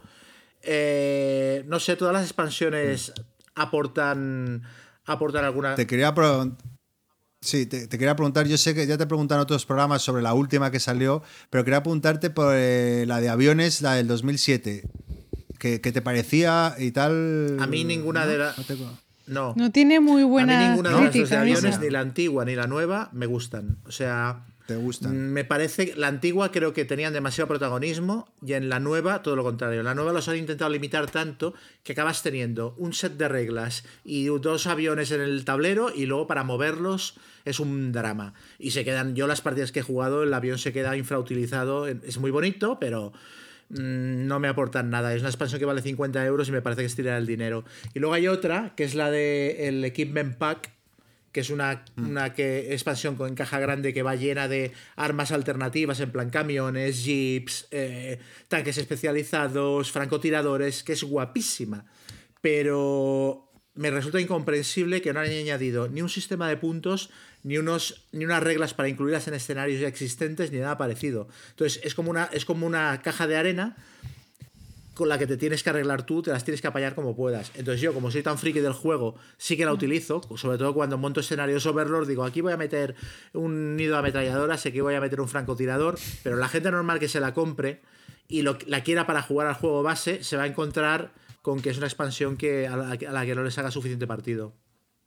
Oye, los. Eh, claro, es que eh, bicheando ahí tiene un montón de cosas ahí chulísimas este juego, pero los libros de campaña, eh, que le añaden muchos más escenarios, eh, he visto que, o sea, es imposible conseguirlos online, pero sí que te los puedes descargar al PDF. La pregunta es, eh, ¿le añade algún tipo de contexto histórico o simplemente son eh, los escenarios? No, no, son, o, te va son campañas históricas y, son muy chulas. Son muy, y aparte con el PDF vas que te estrellas, porque sí que tienen una serie de marcadores, pero los sustituyes con alguno de los 12.000 marcadores que incluye el juego en cuanto tienes tres o cuatro expansiones y ya tiras. Sí, son, son partidas que vas jugando y a medida que avanzas te va dando unos puntos para, para eh, mejorar unidades, etcétera, y, se va ramificando, eliges qué batalla quieres jugar y al cabo de unas cuantas victorias hay un bando que gana. Han sacado dos libros de campaña, los dos son súper guapos. Pero, pero el libro eh, te cuenta también algo de historia, de las batallas, o, se limita como los juegos a contar un poquito, a poner un poco de contexto. Hay unas páginas de introducción en, las que te desarrollan un poquito y luego ya pues cada escenario te lleva, su, te lleva su parrafín, pero son, son muy chulas, ¿eh? Son muy chulas. ¿No? Como los vi, los vi gorditos. Oye, en, la mochila, ¿qué es lo que viene? Que no, me he enterado. Tiene un mapa, un mapa de papel. Ah, nada, es la mochila. Sacaron unos, ah, sacaron unos mapas que son. que se llaman en inglés breakthrough, no sé cómo se llaman en español, que son más profundos que un mapa normal de memoir. Y, en este. En la mochila viene un mapa de estos de papel. Que por un lado viene una batalla y por el otro está, es, es llano para que tú puedas montar tu chiringo. A mí me pasa con las expansiones del memoir que me abruman mucho porque nunca se sabe cuál comprar. Eh, unas te vienen con los tokens, otras que sí te tienes que comprar las figuritas aparte, que si los eh, mapas por otro lado, los overlord te hace falta y me lío y al final no compro ninguna. Y tengo el base y, ahí me quedo. Gonzalo, o sea, yo creo que hay que empezar por esas. Es frente del este, Mediterráneo y el, y el tablero para tematizarlas. Y ya está. Sí, pero es que la del Pacífico no la han sacado en español. Supongo que no la han sacado porque es la única que, no lleva tablero propio. No, Es lo único que se me ocurre. Porque es súper guapa. Los japoneses haciendo banzai y tal, es súper chula. Pero vamos, te compras la de los rusos o la de los ingleses y el tablerito para poder hacer, cuando es desierto, poner la cara de desierto, cuando es nevado y con eso ya tiras millas. Y luego hay una que es la de la de Winter Wars. de invierno. Esa, esa también la tengo, pero no la Es muy chula porque te viene un mazo específico de, de, guerra de invierno, que son como cartas de evento adicionales que robas cuando consigues determinados resultados en el dado, y son cartas de acciones especiales y le dan mucha chicha. Bueno, pues si, si eso ha sido. No tenéis nada más que añadir de las expansiones. Si queréis, eh, cerramos bloque y pasamos a los comentarios de nuestros oyentes.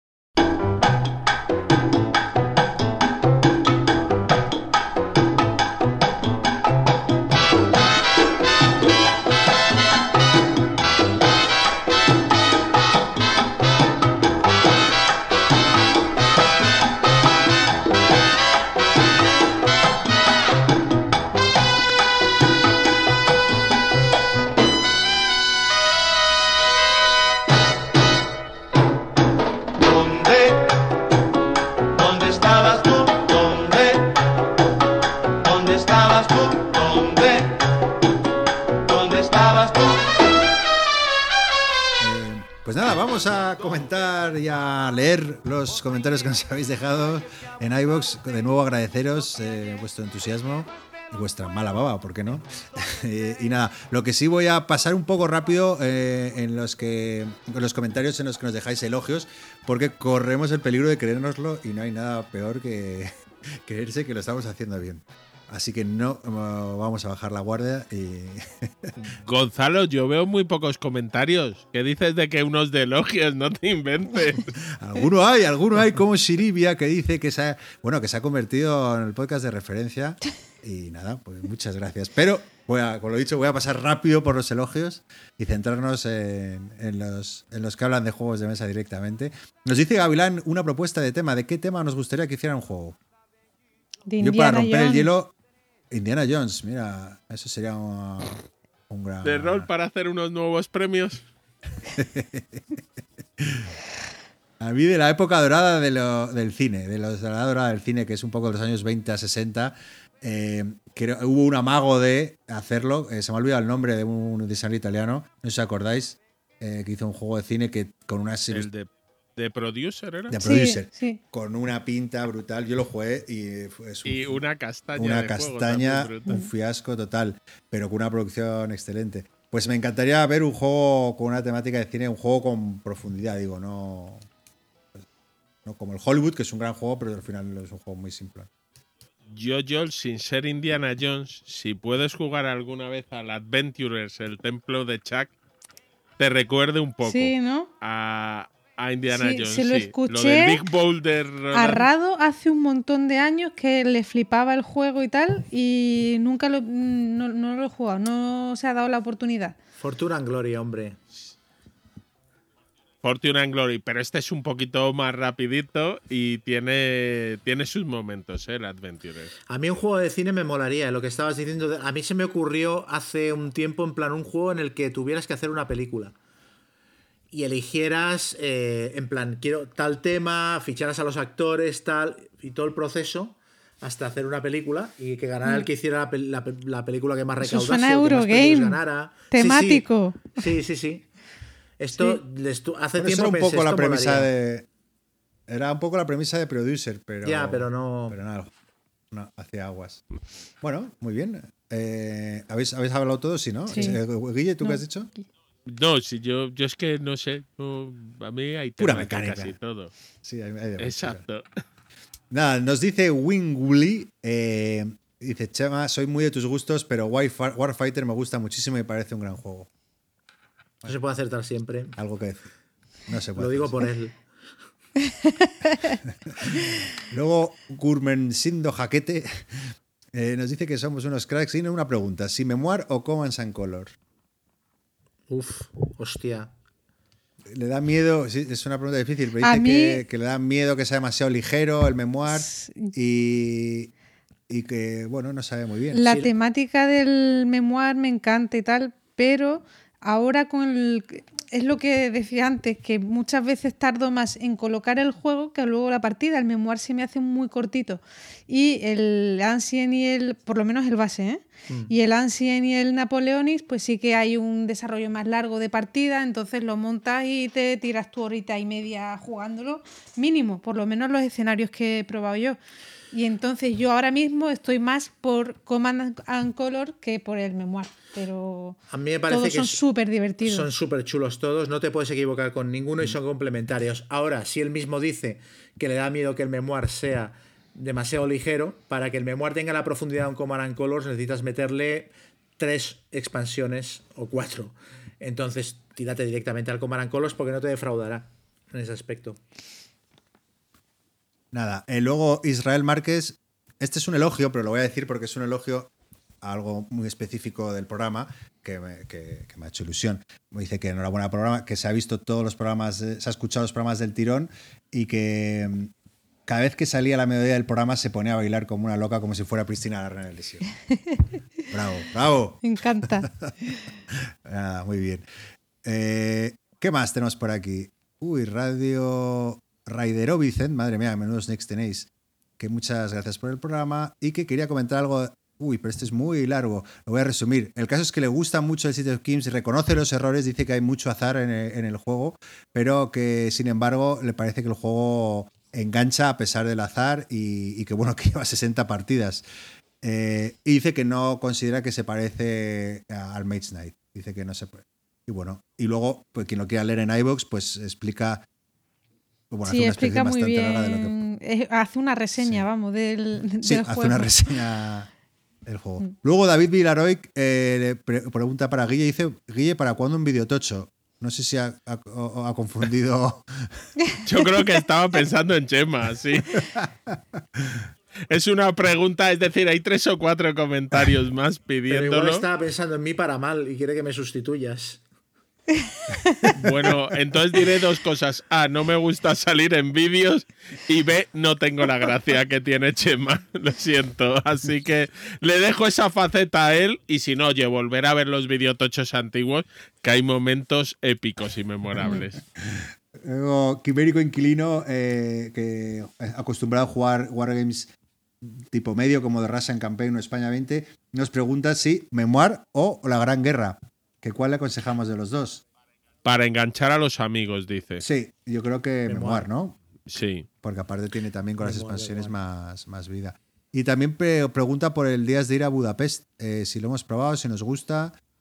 Eh, yo lo he probado y, bueno, me, gustó, pero tampoco me pareció. A mí tampoco. Igual también es verdad que solo jugué una partida, no me impresionó, no le di más oportunidades. Está tirado de precio, pero ¿eh? bueno. Está a 20 euros. Saldando. Sí, un éxito de ventas rutilante y está a 20 euros en todas partes.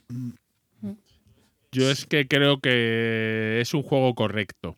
Sí. Que es lo peor, ¿no? Que se le puede decir a un mm. juego en estos días. Ninguna tensión ni emoción. No, no, te A mí, por lo menos, no me dijo nada la partida o las dos partidas que lo jugué. Y de hecho lo vendí ya en su día. Que es un hecho muy concreto, ¿no? Que a lo mejor no nos resulta muy cercano, no sé, que a lo mejor, yo qué sé, si eres muy fan de la historia y te interesa, pues... Pero bueno, no, sé. En fin. Luego, Herbicioso, que grandes, como siempre, señores. Eh, y bueno, vuelven a insistir en lo de una partidita a un juego de rol. Eh, sí, que quieren escuchar una partida de rol. Yo me estoy preparando una cosa. ¿eh? O sea que ya, ya informaré. Anda. Bueno, bueno, bueno. Sorpresa. Pero dicen que no puedes eh, usarnos como testers del nuevo Fan Hunter. no, yo no. Yo una norma de Fan Hunter es que yo no dirijo partidas de Fan Hunter. O sea, está bien. A mí, mientras no tenga que llevar un personaje con cenizo, todo va bien. Luego sigue, sigue coleteando el P500 de, de Chema. Hostia, todavía de sí.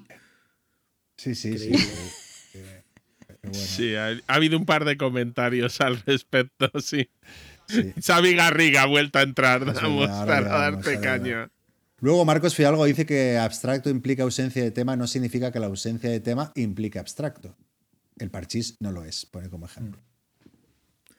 no volvamos sobre eso, por favor. Nada, Tendero Friki, que bueno, dice que tenemos el honor de ser el primer podcast de más de dos horas que, se ha escuchado entero una vez y que, y que le gustó mucho el debate sobre el Kickstarter y las tiendas, que muy de acuerdo con la crítica y que, bueno, que, está de acuerdo con los apuntes de Guille y, con, y bueno, que esperando el programa en el, que hablemos de juegos para los que no les gusta este tipo de juegos. Mm. Especialmente Wargames para el que no le gustan los Wargames, por ejemplo. Sí. Sí, esto lo tenemos apuntado para un próximo. Podríamos hacerlo próximamente porque nos lo han pedido bastante también. Juegos para iniciar a gente a la que no le gusta específicamente ese tipo de juego. Luego Enric Muradai, que vuelve otra recurrencia de volver a los 30 minutos de, rol que, podríamos, que podría flipar, que hablemos de rol. Ahí la, historia es que, que, excepto Chema, ¿no? Ninguno somos roleros, ¿no? Guille, tú tampoco, ¿no? No me suena que... No, yo compro manuales, he jugado, pero ya apenas. Yo he comprado manuales, pero no he jugado en mi vida. Yo hoy tenía una noticia de rol que dar, pero el programa iba tan denso que no. Ya la comentaré en el siguiente, bueno, va para largo, o sea que no. Va para largo, ¿no? Bueno, Gerardo Farías, que a mí me, hace mucha ilusión estos, estos comentarios porque es desde México, nos escucha. Saludos, Gerardo. Eh, nos hace varias preguntas. La primera es que ¿por qué creemos que hay muchos más juegos basados en la literatura de Lovecraft y tan pocos de Edgar Allan Poe. Por la llamada de Tulu. Sandy Peterson. Sandy Peterson, la llamada de Tulu. O sea, la llamada de Tulu lo cambió todo. O sea, antes de la llamada de Tulu, eh, Lovecraft era un. No voy a decir que era un autor desconocido, pero un autor al que conocían los aficionados a la literatura de terror y fantástica. Y punto, y ahí estaba. Y el pelotazo de la llamada de Tulu no solo cambió eso, sino cambió la percepción que la gente tiene de los mitos de Tulu. Que en realidad los relatos de Lovecraft se parecen muy poquito a, las partidas de la llama de Tulu y a los juegos que, por ejemplo, publica Fantasy Flight sobre. sobre no tienen nada que ver. O sea, hmm. esto yo lo he comentado alguna vez, que en una portada de un juego de Fantasy Flight de los mitos de Tulu salen más armas que en las obras completas de Lovecraft. Y de hecho, Lovecraft nunca habla de la cosmogonía de los mitos de Tulu, es más bien sí, eso fue Eso se creó a posteriori, ¿no? Sí. Sí, lo que ocurre es que Edgar Allan Poe son más de terror interior, más de. Mientras que al final los mitos de Chulu, con la ayuda esto de, de, eh, crea una cosmogonía y mm. que luego recoge Sandy Peters. Entonces forma como un mundo coherente, con amenazas, con no sé qué, que permiten esas historias de la llamada de Chulu y luego de los juegos posteriores. Que de hecho fue un accidente esto, porque bueno, no sé si lo sabéis, pero Sandy Petersen quería hacer un juego de, los mitos de Tulu ambientado en la actualidad, en la actualidad de los años 80, que es cuando lo diseñó, porque él decía que Lovecraft escribía ambientado en los años 20 porque era la época que había vivido, pero que si hubiera vivido en la actualidad, hubiera ambientado sus relatos en la actualidad. Y fue Chaosium la que le dijo, no, no, nosotros queremos publicar un juego histórico ambientado en los años 20 y Lovecraft nos da un poquito igual. Y fueron ellos los que le forzaron a hacer hacer eso y fue un, al final fue un choque de ideas que salió bien para todo el mundo. Bueno, de hecho, él no él cuando entra en Chaosium, lo de la llamada de Chulu era idea de Chaosium, lo iba a desarrollar otro, él entra ahí a hacer cosas para RuneQuest y es cuando le dan el proyecto, exacto, y él dice, lo hacemos moderno y le dicen, va a ser que no. Pero bueno. Bueno, seguimos. Y Gerardo Farías que nos hace una pregunta que me parece muy curiosa, que ¿cuál es el juego de mesa que nos gustaría que tuviera adaptación en una película. O sea, normalmente la, pregunta es a la inversa y aquí es al revés. ¿Qué juego nos gustaría ver reflejado? Wingspan, la película. Hostia. Está claro, ¿no? Vuela. Space Hulk. Space Hulk, bien hecho. Yo, Battletech.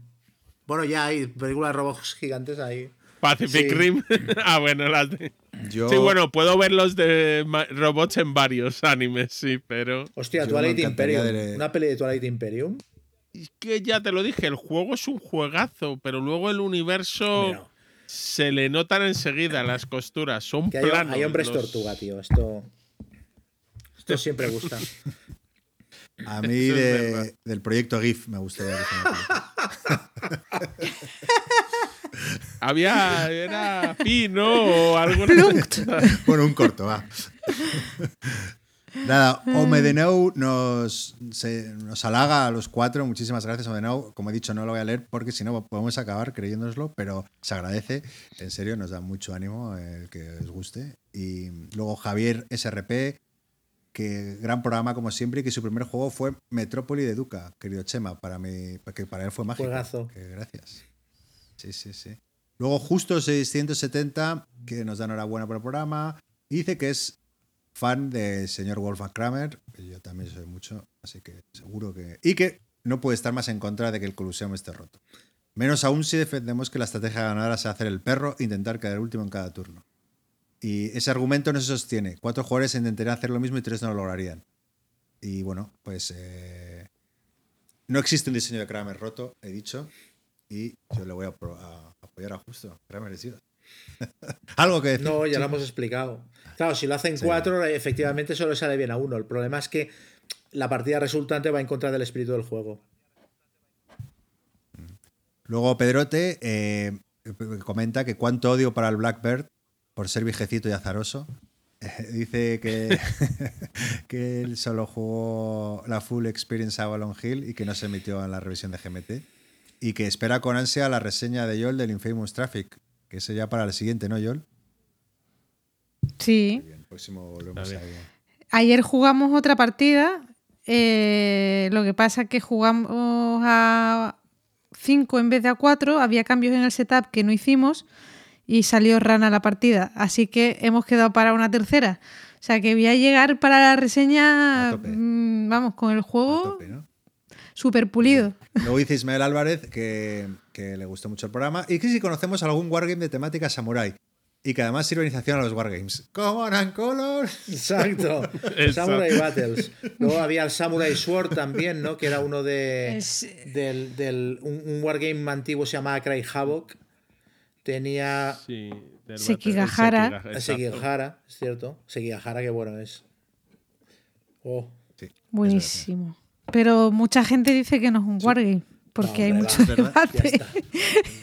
Pero vamos, y tampoco es de iniciación. Yo para iniciación haría eso, el Command and Color Samurai, ahora que lo van a reeditar. Sí, pero hasta que salga, que se compre Sekigahara, tú, que no se puede equivocar. muy bueno, tío, es muy bueno. Sí, no, no. Bueno, pues esto ha sido todo por hoy. Eh, tenemos que. No podemos eh, leer todas las preguntas y, que nos dejáis porque estamos teniendo unos pequeños problemas técnicos. Eh, así que disculpadnos, pero bueno, gracias por dejarnos esos comentarios. Y nada, muchísimas gracias por estar ahí. Os esperamos una semana más, bueno, dos semanas más. Esperemos que este programa os guste.